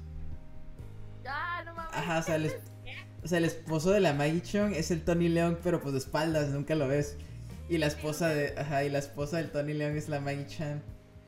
Oh my god. ajá, o sea, es como... Eso, ¿eh? Es un buen dato. Y, y eso, o sea, eso si lo ves como de un nivel metanarrativo, este, o sea, me vuela la cabeza como... ¿Sabes? Como... ¿What? No sé, es como que... Creo que le añade otra capa de complejidad a esta cosa, no sé, wow, no, no, Sí, no. está muy padre. La neta vale la pena como que desmenuzar esta película. Sí. Sí, este, no, es que sí, o sea, sí, si pueden, véanla, véanla ya. Otra cosa que tengo que mencionar de esta película es la música. Oh, Dios, la música. O sea, para empezar, yo me acuerdo que la primera vez que la vi y empecé a escuchar la canción de Quizás, dije, ¿qué? Es una. Es una canción como. Nunca me imaginé ver una película china, ¿no? O sea, Ajá. no, no sé, está muy bonita. Y pues también se vuelve como. Tanto la canción principal, que es el leitmotiv de ellos, ¿no? Sí. Tanto la canción principal que está preciosa, como la de Quizás. Y sale también otra. Otra en español, ¿no? ¿Qué Eh, digo? El que la canta no es. no, es el, es el Nat King Cole, que es el, eh, Ajá, un gringo que cantaba música, música latina, ¿no? Ajá, música latina. Pero todo eso, el subtexto de eso también está bien bonito. Porque, o sea, se supone que toda esta música, o sea, Wong Kar Wai la tiene bien. O sea, hay que entender muchas cosas. Y de este es, dice, mira, como- tengo que, espera, tengo que empezar desde el principio de mi idea. O sea, dice Nietzsche, de veces de los libros, ¿no? Que para entender un libro hay que entender el contexto de su autor, ¿no? Y yo, yo, hasta que, o sea, yo siempre había pensado eso y luego cuando vi que Nietzsche lo había dicho fue como, ok, no, no estoy tan mal, ¿no? Pero sí siento que para entender una obra en más, de forma más compleja o, de una forma más este, elevada, si quieres, eh, tienes que entender también el momento en el que el autor estaba y el contexto del autor. Y creo que esto pasa mucho con In the Mood for Love, ¿no? O sea, In the Mood for Love se supone que es una representación de un Hong Kong post ser parte de China, ¿no? Digo, eh, pre-China, ¿no? O sea, cuando Hong Kong todavía era como parte colonia inglesa, que lo fue muchos años, ¿no? Y, y, y, pues Hong Kong también tenía como, en los barrios bajos de Hong Kong había filipinos, y los filipinos pues fueron una colonia española, entonces tenían esta, ¿sabes? Tenían, tenían cier- su cultura se lati- latinalizó de alguna forma. Y, y entonces, pu- qué buen dato. Ajá, entonces esta música de Nat King Cole en español era la música que escuchaba en la radio la mamá de Kar Wai. Ya. Oh, Y- güey. Ajá, ajá, exacto, ¿no? Entonces él por eso latina recuerdo. Y eso, o sea, eso también te habla de que estamos hablando de que es el Tony Leung anhelando esto y, y al mismo tiempo es el autor Wong Kar Wai anhelando ese Hong Kong, Sí, ¿no? sí, Y viéndolo a través de este espejo empolvado. Pero, o sea, o sea, sí, está, es, es viéndolo a través de su recuerdo, ¿no? Y por eso es como... De hecho, de hecho, pues la película no está filmada en Hong Kong, está filmada en Bangladesh, porque para el tiempo en el que la grabó era lo que más se parecía al Hong Kong de su tiempo, ¿no? Por- de tanto que cambió Hong Kong. Y, y, y es este... Y, y, pues ahí vemos, o sea, lo, lo romántico que es este hombre, ¿no? O sea, lo, lo nostálgico que es. Y está bien bonito eso de la música por, por, por eso, ¿no? Es como un recuerdo de su mamá, lo que él recuerda y de su niñez y de ese Hong Kong, y pues lo pone en esta película y le da todavía otra capa más de nostalgia. Qué buen dato. Yo no sabía eso, Sí, fíjate. sí, sí. Y ahora me hace mucho más sentido que hayan elegido esas can- es- o sea, este, este par de, de canciones en específico, ¿no? En español. Que digo, sí van con la historia. Sí, totalmente van con la historia, pero tiene todo el sentido del mundo, pues todo ese contexto como social e histórico del Hong Kong de ese entonces. Ay, qué padre, y aparte qué bonito guiño, o sea, el hecho de que el, pro- propio director haya puesto las canciones de su infancia, Es que... No, eso, te habla de que es una obra como un corazón. No, es que yo creo, yo creo que si algo tiene estas películas es que ves al autor reflejado en su obra. Todas estas películas, ¿no? O sea, aquí están los anhelos de Wong Kar Wai. En, la de Eternal Sunshine son los, este... Eh, los miedos y, las, los cuestionamientos filosóficos de Charlie Kaufman. Y en la de, y en la de este Damien Chazelle, pues es a lo mejor él mismo como soñaba cuando llegó a Hollywood a hacer películas, ¿no? O sea, son todos los, todos los autores reflejándose a ellos mismos. Y creo que eso también los hace, por eso son tan buenas películas, ¿no? Porque son, son auténticas a su autor. Porque, y no, exacto, y, provienen de un lugar como de dentro de ellos, ¿no? Y, y es, es, es un sentimiento que a lo mejor pueden explorar porque lo han experimentado. ¿Qué digo? Yo, yo sí soy partidaria de que puedes realizar un proyecto audiovisual sin, de, cualquier tema sin necesariamente haberlo vivido, o, pero sí tiene mucho más valor cuando, porque se nota, se nota en, en, la producción de tu película cuando es algo con lo que estás familiarizado, ¿no? Yo, o sea, yo creo que estoy muy de acuerdo con Sidney Lumet cuando él habla sobre cómo él escogía las películas que iba a hacer o a las que les iba a dedicar tiempo. Porque él dice, no, pues cuando haces una película le dedicas meses de tu vida, años de tu vida a hacerla, ¿no? Entonces tiene que ser algo que tú has vivido o y si no has vivido es algo que sientes o que quieres explorar. A lo mejor no lo has vivido, pero lo quieres explorar o quieres entenderlo. Entonces siento que ahí viene la autenticidad del autor. El, el, como que este tema o lo viví o lo quiero experimentar o lo quiero cuestionar o sea, estás poniendo, te estás poniendo a ti en eso, ¿no? En eso que estás reflejando en pantalla al final. Y, y, no sé, o sea, creo que por eso después también las películas conectan con la otra gente, porque creo que al final como, como especie sí tenemos cuestionamientos parecidos, ¿no? Y luego por eso nos vemos reflejados en esas películas. Porque así como dice Charlie Kaufman en esa plática bellísima que habla de, de escribir para que, para que alguien que piensa como tú se sienta menos solo, Creo que ahí lo vemos, ¿no? Está bien hermoso eso. Siempre lloro también con ese Charlie. sí, he visto como ese fragmento. Sí, está bien bonito. ¿no? Como de, güey, pues es que yo hago películas para que gente como yo se sienta menos sola. Sí. Y yo digo, güey, qué, bonito, porque de cierta forma, pues eso es el cine autoral, ¿no?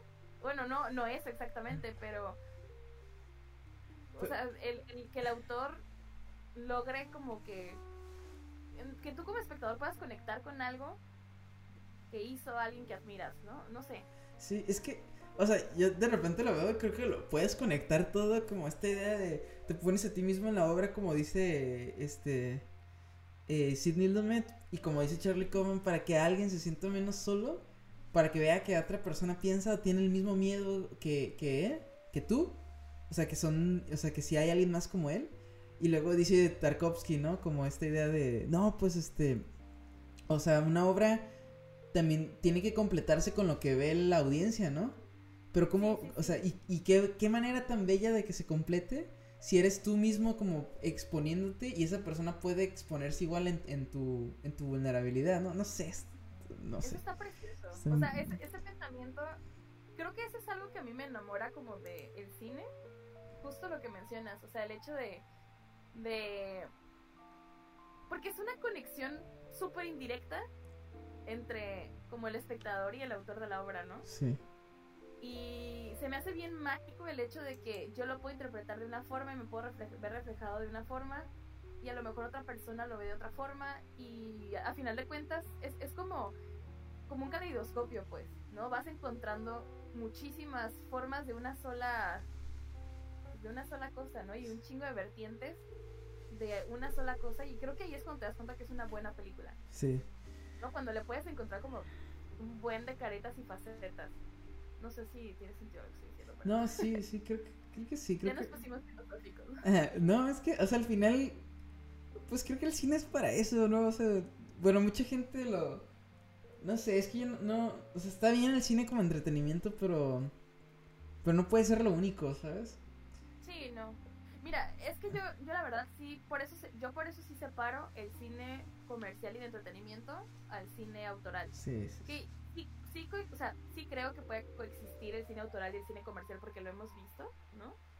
Eh, por ejemplo, La La Land es un ejemplo de ello. O sea, fue una película comercial y es una película autoral. Pero yo sí lo separo porque como que el cine como mero entretenimiento, como lo menciona Martin Scorsese, es como ir a un parque de diversiones, ¿no? Sí. O sea, solamente te la pasas bien y ya no tienes que pensar en nada. Y está bien, y es válido.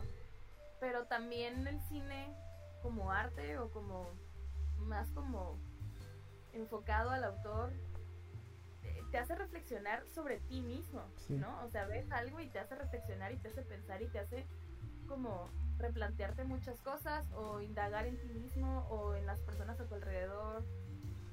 Y eso para mí es como fucking priceless, ¿sabes?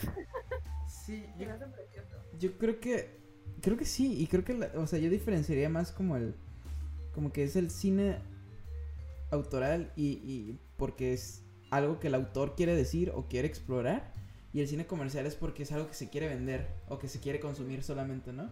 Entonces, Sí, creo que incluso La La Land para mí es más cine autoral que, que comercial por eso, ¿no? Porque siento que si es Damien Chazelle queriendo decir algo, que más que vendértelo, ¿no? no, Y- sí, sí, sí. Y. Y no sé, o sea, es como. La, para mí, la- de aquí sale una pregunta muy, muy difícil y muy grande. Que es: ¿por qué entonces no queremos preguntarnos estas cosas, no? O sea, ¿por qué no queremos ver cine que nos haga preguntarnos las cosas? Porque solamente queremos sentarnos a ver cosas que nos saquen de nuestra realidad.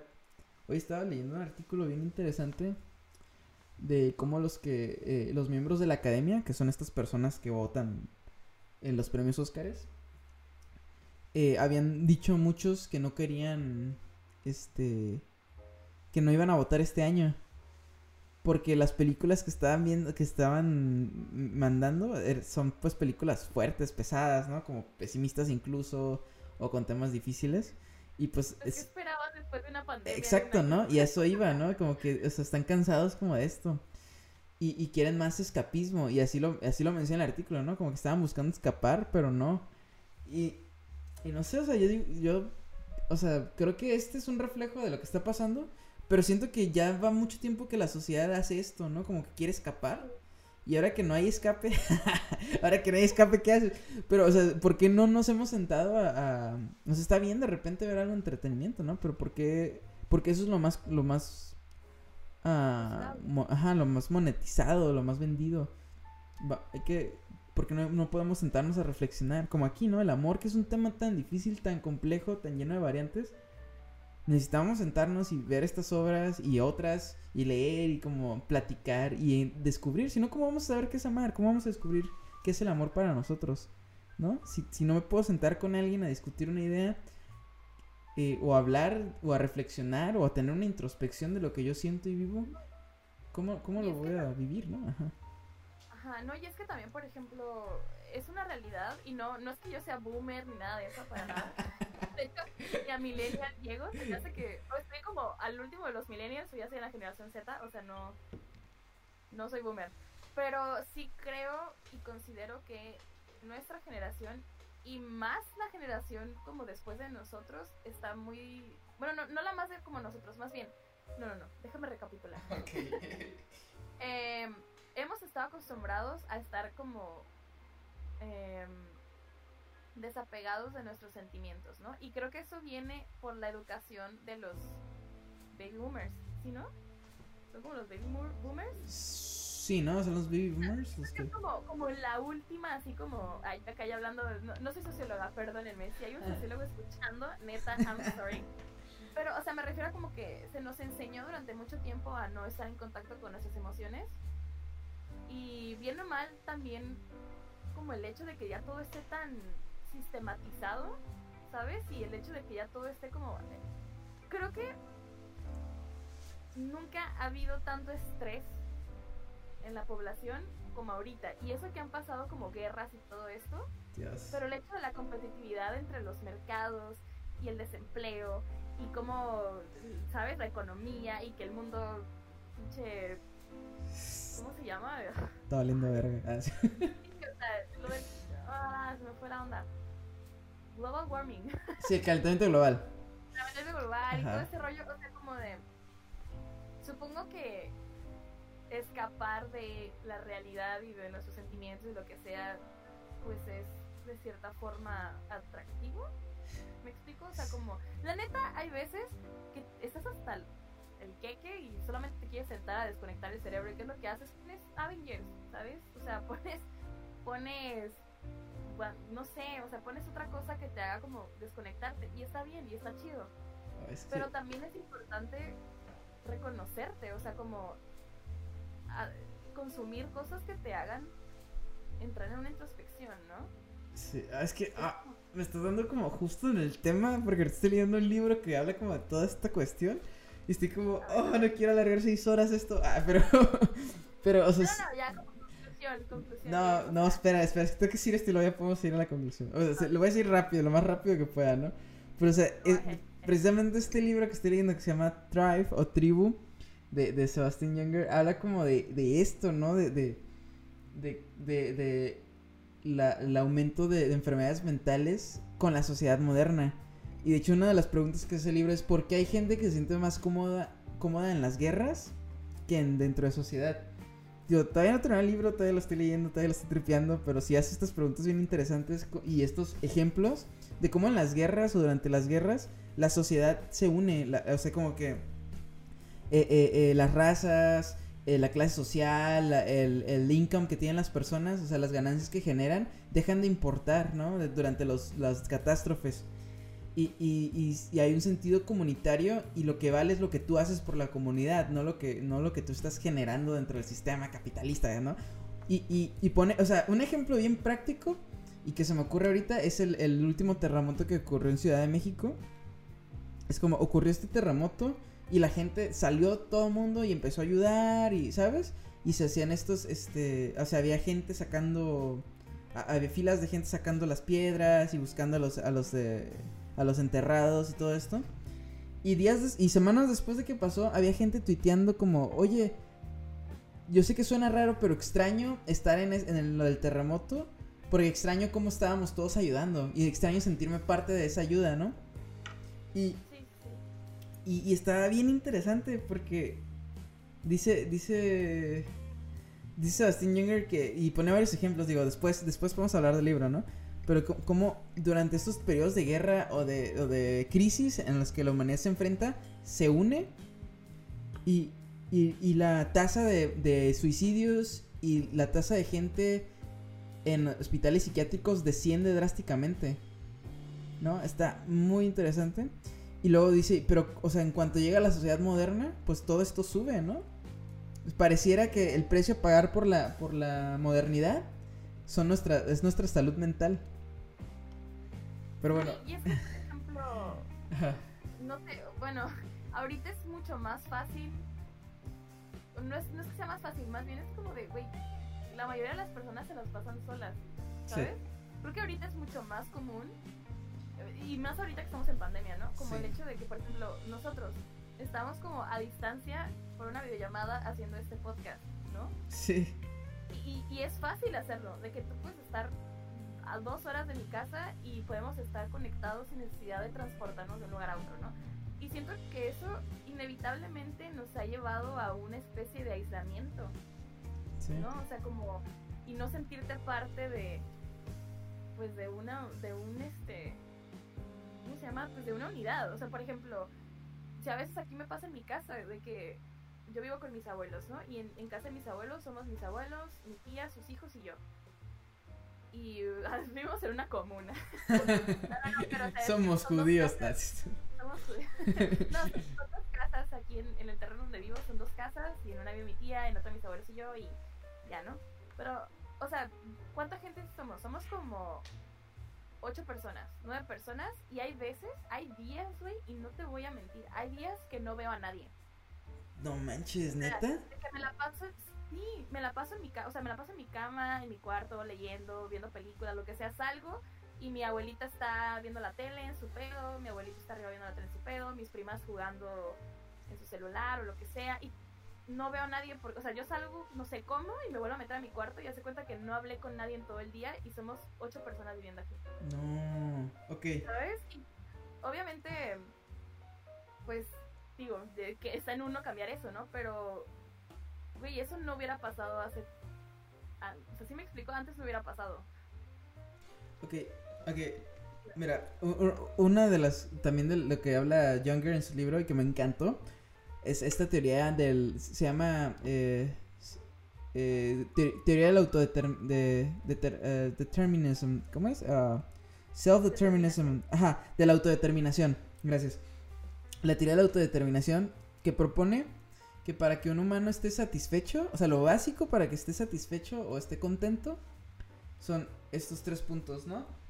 Eh, eh, que es, el primero es sentirte competente con lo que haces, ¿ok? el segundo es, este, sentirte auténtico con tu vida o, sentirte autónomo con tu vida. Y, el tercero es sentirte conectado con otros. ¿No? Y dice, todos estos son como eh, cosas, este... ¿Cómo, se, cómo, como, como, son como estos valores mm, internos que la sociedad deja a un lado por otras cosas más, este, más externas, ¿no? Más eh, eh, superfluas como la belleza y la riqueza, los bienes materiales y todo esto, ¿no? Pero realmente lo que se necesita para estar satisfecho o contento son estos tres, ¿no? Son como las bases para... O sea, ni siquiera es como lo... O sea, que esto lo haces y eres feliz, ¿no? Sino son como las bases. Y está como tan de lado que, que de cierta forma explica lo que él mismo estipula del, del incremento de la de, las enfermedades mentales y de los suicidios con, el, con la modernidad, ¿no? Porque esta vida moderna es a lo que nos lleva, ¿no? A, estar siempre todo el tiempo compitiendo por, en lo que hacemos, a no sentirnos lo suficientemente buenos porque siempre hay que dar más, a este, a cómo, cómo te sientes auténtico si eres lo que consumes, o, este, qué clase de autonomía existe, ¿no? En este mundo en el que no puedes como subsistir tú solo y luego también, pues qué, tipo de relaciones tienes, ¿no? O sea, tienes todo, todo el tiempo estás ocupado, cómo te conectas con los demás. No sé, o sea, es, es, no sé, luego podemos hablar de ese libro porque está, está increíble, de verdad. Está cool, ¿eh? La neta lo voy a poner en mi lista. Sí, está, está, está muy bueno. Pero bueno, ya, ya, aquí era conclusión. Concluyamos, concluyamos con el tema. Ok, el tema del amor y las películas, el post-amor. Post San Valentín. Post San Valentín. Eh, no, pues creo que una de las cosas, podemos empezar con que, ¿qué tienen en común las tres películas, no? Ok. Y yo considero que una de las cosas que tienen en común las tres películas es lo que mencionaba de que el amor es inevitable, ¿no? O sea, el amor sucede cuando menos se lo esperas, con quien menos se lo esperas, es inevitable y así como empieza puede terminar en it's okay and it's fine. Porque that's life. Creo que, creo que es algo que tienen en común las tres películas, ¿no? O sea, como cómo es parte de nosotros y cómo es algo que no se puede controlar, ¿no? No sé tú qué opines. Creo que creo que las tres me dicen lo mismo y que y es que el amor es hermosamente trágico. No, sí. Sí. o sea, es doloroso y es trágico, but it's fucking beautiful. But it's fucking beautiful, man. Sí. Oh, sí. Este... O sea, ¿te fijas? O sea, tú concluiste que es trágico y yo concluí que es inevitable. wow, somos unos románticos. We're ¿eh? doomed. no, pero... No, pero la neta son películas que vale la pena ver. O sea, independientemente si son románticas o no, están súper bien hechas, tienen producciones increíbles. Eh, como mencionábamos, son películas autorales en donde puedes ver reflejados las inquietudes pues de los autores y te puedes identificar con ellas. Y además están preciosas. O sea, las tres están preciosas. Sí, sí lo están. Las tres te van a conmover, la verdad. Sí, la verdad es que si veanlas en pareja. Dice. Dice este. Godard que las parejas que no ven las mismas películas terminan por separarse, así que. Si tienen pareja, ya saben qué hacer. Obríganlas a ver. Ustedes, ya. No, este, pero sí, yo creo que, a ver, no sé, creo que el, amor es un tema muy complejo, creo que todos podemos vivirlo de distinta forma. Creo que es un, creo que hay un error muy grande en generalizar algo tan individual y al mismo tiempo en individualizar algo tan general como el amor, ¿no? O sea, porque es una rara am, contradicción. Es, este, Es como es una dicotomía, güey. sí, es una dicotomía. Y, No puedes tener lo uno sin lo otro. exacto. Entonces es como, al mismo tiempo que es general en el sentido que todos lo sentimos y todos lo vivimos, es individual, ¿no? Todo- todos lo vivimos diferente. Y qué suerte si encuentran una persona con la que puedan ah, vivirlo, compartirlo. Y si no, y quieren como experimentar, pues, o sea, no sé, está en cada quien, ¿no? Y, y no sé, o sea, yo, yo tengo, yo tendré mi forma de hacerlo, pero no, creo que no significa que todos tengan que hacerlo como yo lo hago, ¿no? O como yo lo vaya a vivir. Creo que más bien, Creo que no, creo que no hay forma correcta No. de amar, la verdad. no, no la hay. No hay forma correcta ni, ni incorrecta. Simplemente. No, si, lo- si la hay incorrecta, no sean pinches tóxicos. No, obviamente me refiero a como de, de que no es como de, ah, no, así como tú me quieres está mal. O sea, Ajá. obviamente, sí, no son tóxicos, pero, pero me refiero que, de que, por ejemplo, volviendo a como lo que habíamos mencionado, mi conclusión es que, o lo que puedo llegar es que para mí, el amor es una decisión, es algo inevitable y es algo que no se puede controlar. ¿No? Y lo único que puedes hacer es apreciarlo por lo que es. And that's it. Vivirlo, apreciarlo por lo que es y pues dejarte llevar por él, ¿no? De cierta forma crecer junto con el amor. Y lo... Y- puede ser, creo que puede ser ese secreto tapado con barro No, varios años después. Puede ser ese, puede ser ese bucle que viven a lo largo de toda su vida. O puede ser ese, ese, ese, e- de es- lo que pudo ser. ese sueño de lo que pudo ser, ¿no? O sea, yo creo que mi conclusión final, no sé, esto es desde un punto de vista de gente que tiene parejas, como es mi caso. Este, no estoy presumiendo. Ah. bueno, sí, ah, no, pero Ah, eh, creo que mi tesis final voy a usar de ejemplo How I Met Your Mother, que es de mis series favoritas, de mis es mi sitcom favorito. Pero tengo un gran problema con How I Met Your Mother y es su representación del amor, de- del, del del alma gemela con Ted Mosby, ¿no? Que siempre es como cada 15 capítulos se encuentra el nuevo amor de su vida y tienen un momento increíblemente romántico que jamás se va a repetir, pero pasa cada 15 capítulos, ¿no? Y, y- y- pero al mismo tiempo está Marshall y Lily. Y aquí viene, mm, aquí viene como mi tesis y que me encanta. Bueno, no es mía, seguramente es de alguien más, o sea, o sea, no sé, yo no soy el original de esto, ¿eh? o sea, alguien lo pensó antes que yo, o sea, yo nací ya cuando todo está inventado, perdón. Pero es, es esta idea de que, de que pues el, el alma gemela no se encuentra como Ted Mosby siempre la está buscando y últimamente supuestamente la encuentra con, con Tracy. Ah, spo- spoilers alert de How I Met Your Mother, serie que salió hace como 10 años, pero bueno. O sea, últimamente la encuentra en Tracy y Tracy muere y al final a Robin, o sea, y a nadie le gustó eso, ¿no? O sea, todos como que, ah, pero mientras tanto, o sea, Marshall y Lily estuvieron construyendo su amor todo el tiempo, ¿no? Es- son, son, Marshall y Lily son almas gemelas, pero porque construyeron ese amor. Todo el tiempo lo estuvieron construyendo y lo vivieron y lo sufrieron y terminaron y regresaron y se casaron y tuvieron un hijo y envejecieron juntos. Pero está ahí, está, o sea, ese es el punto, ¿no? Y de Porque hecho, lo decidieron, güey. ¿eh? Porque cada día, porque lo decidieron. Porque Así cada es. día se levantaban y lo decidían. Ah, Así es, ¿no? Y, y Marshmallow y Lillipad y, o sea, creo que por eso, creo que ahí es una buena representación de, de cómo un, un alma gemela se, se, este, se construye, ¿no? Porque, pues, para que lo encuentres, o para que la encuentres, uff,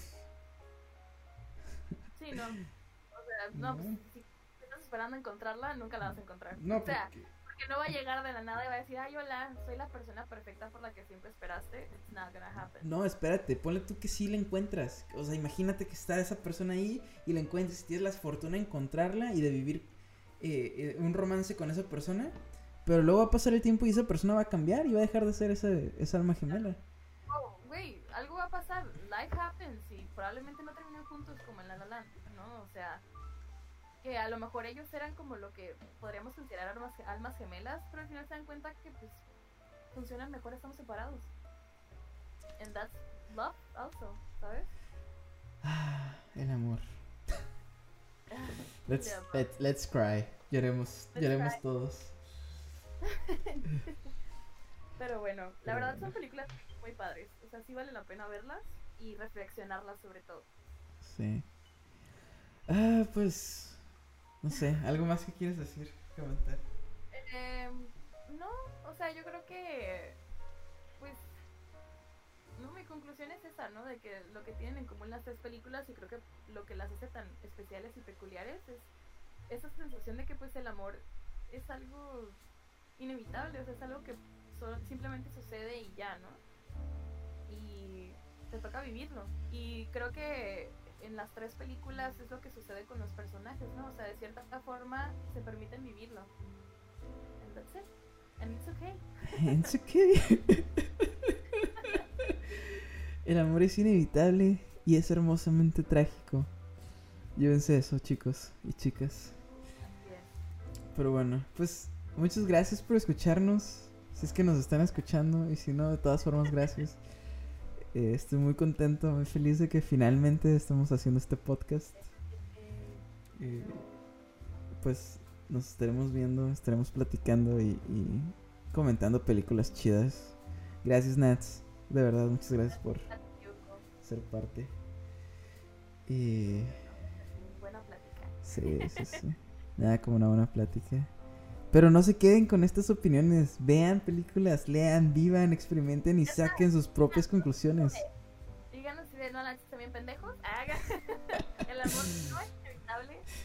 O sea, comenten, ¿ah? veanlas, reflexionen, no se queden con lo que les decimos. La neta, échenle con ustedes. Hey, este, Vincent. Este, muchas gracias por, por seguirnos. Espero, espero que, que te quedes con nosotros mucho tiempo. Y, y pues nada. Scanter. Este. Pero bueno. pues nada. Nos vemos pronto. Y nos vemos pronto para seguir hablando de películas. Seguramente suba esto a Spotify y a YouTube para que. Para que nos busquen ahí también, nos sigan. Se va a llamar Cinefasia por todas partes, así que ya saben. Ahí nos pueden encontrar. Y nos vemos pronto. Muy buenas noches. Yo soy Dross y me despido. Luna de Plutón. ¿no? Mi libro, Luna de Plutón. Luna de Plutón, güey, Luna de Platón. Luna una filosófica. Bueno. Bueno, muchas gracias. Buenas noches. Buenas Besitos. noches.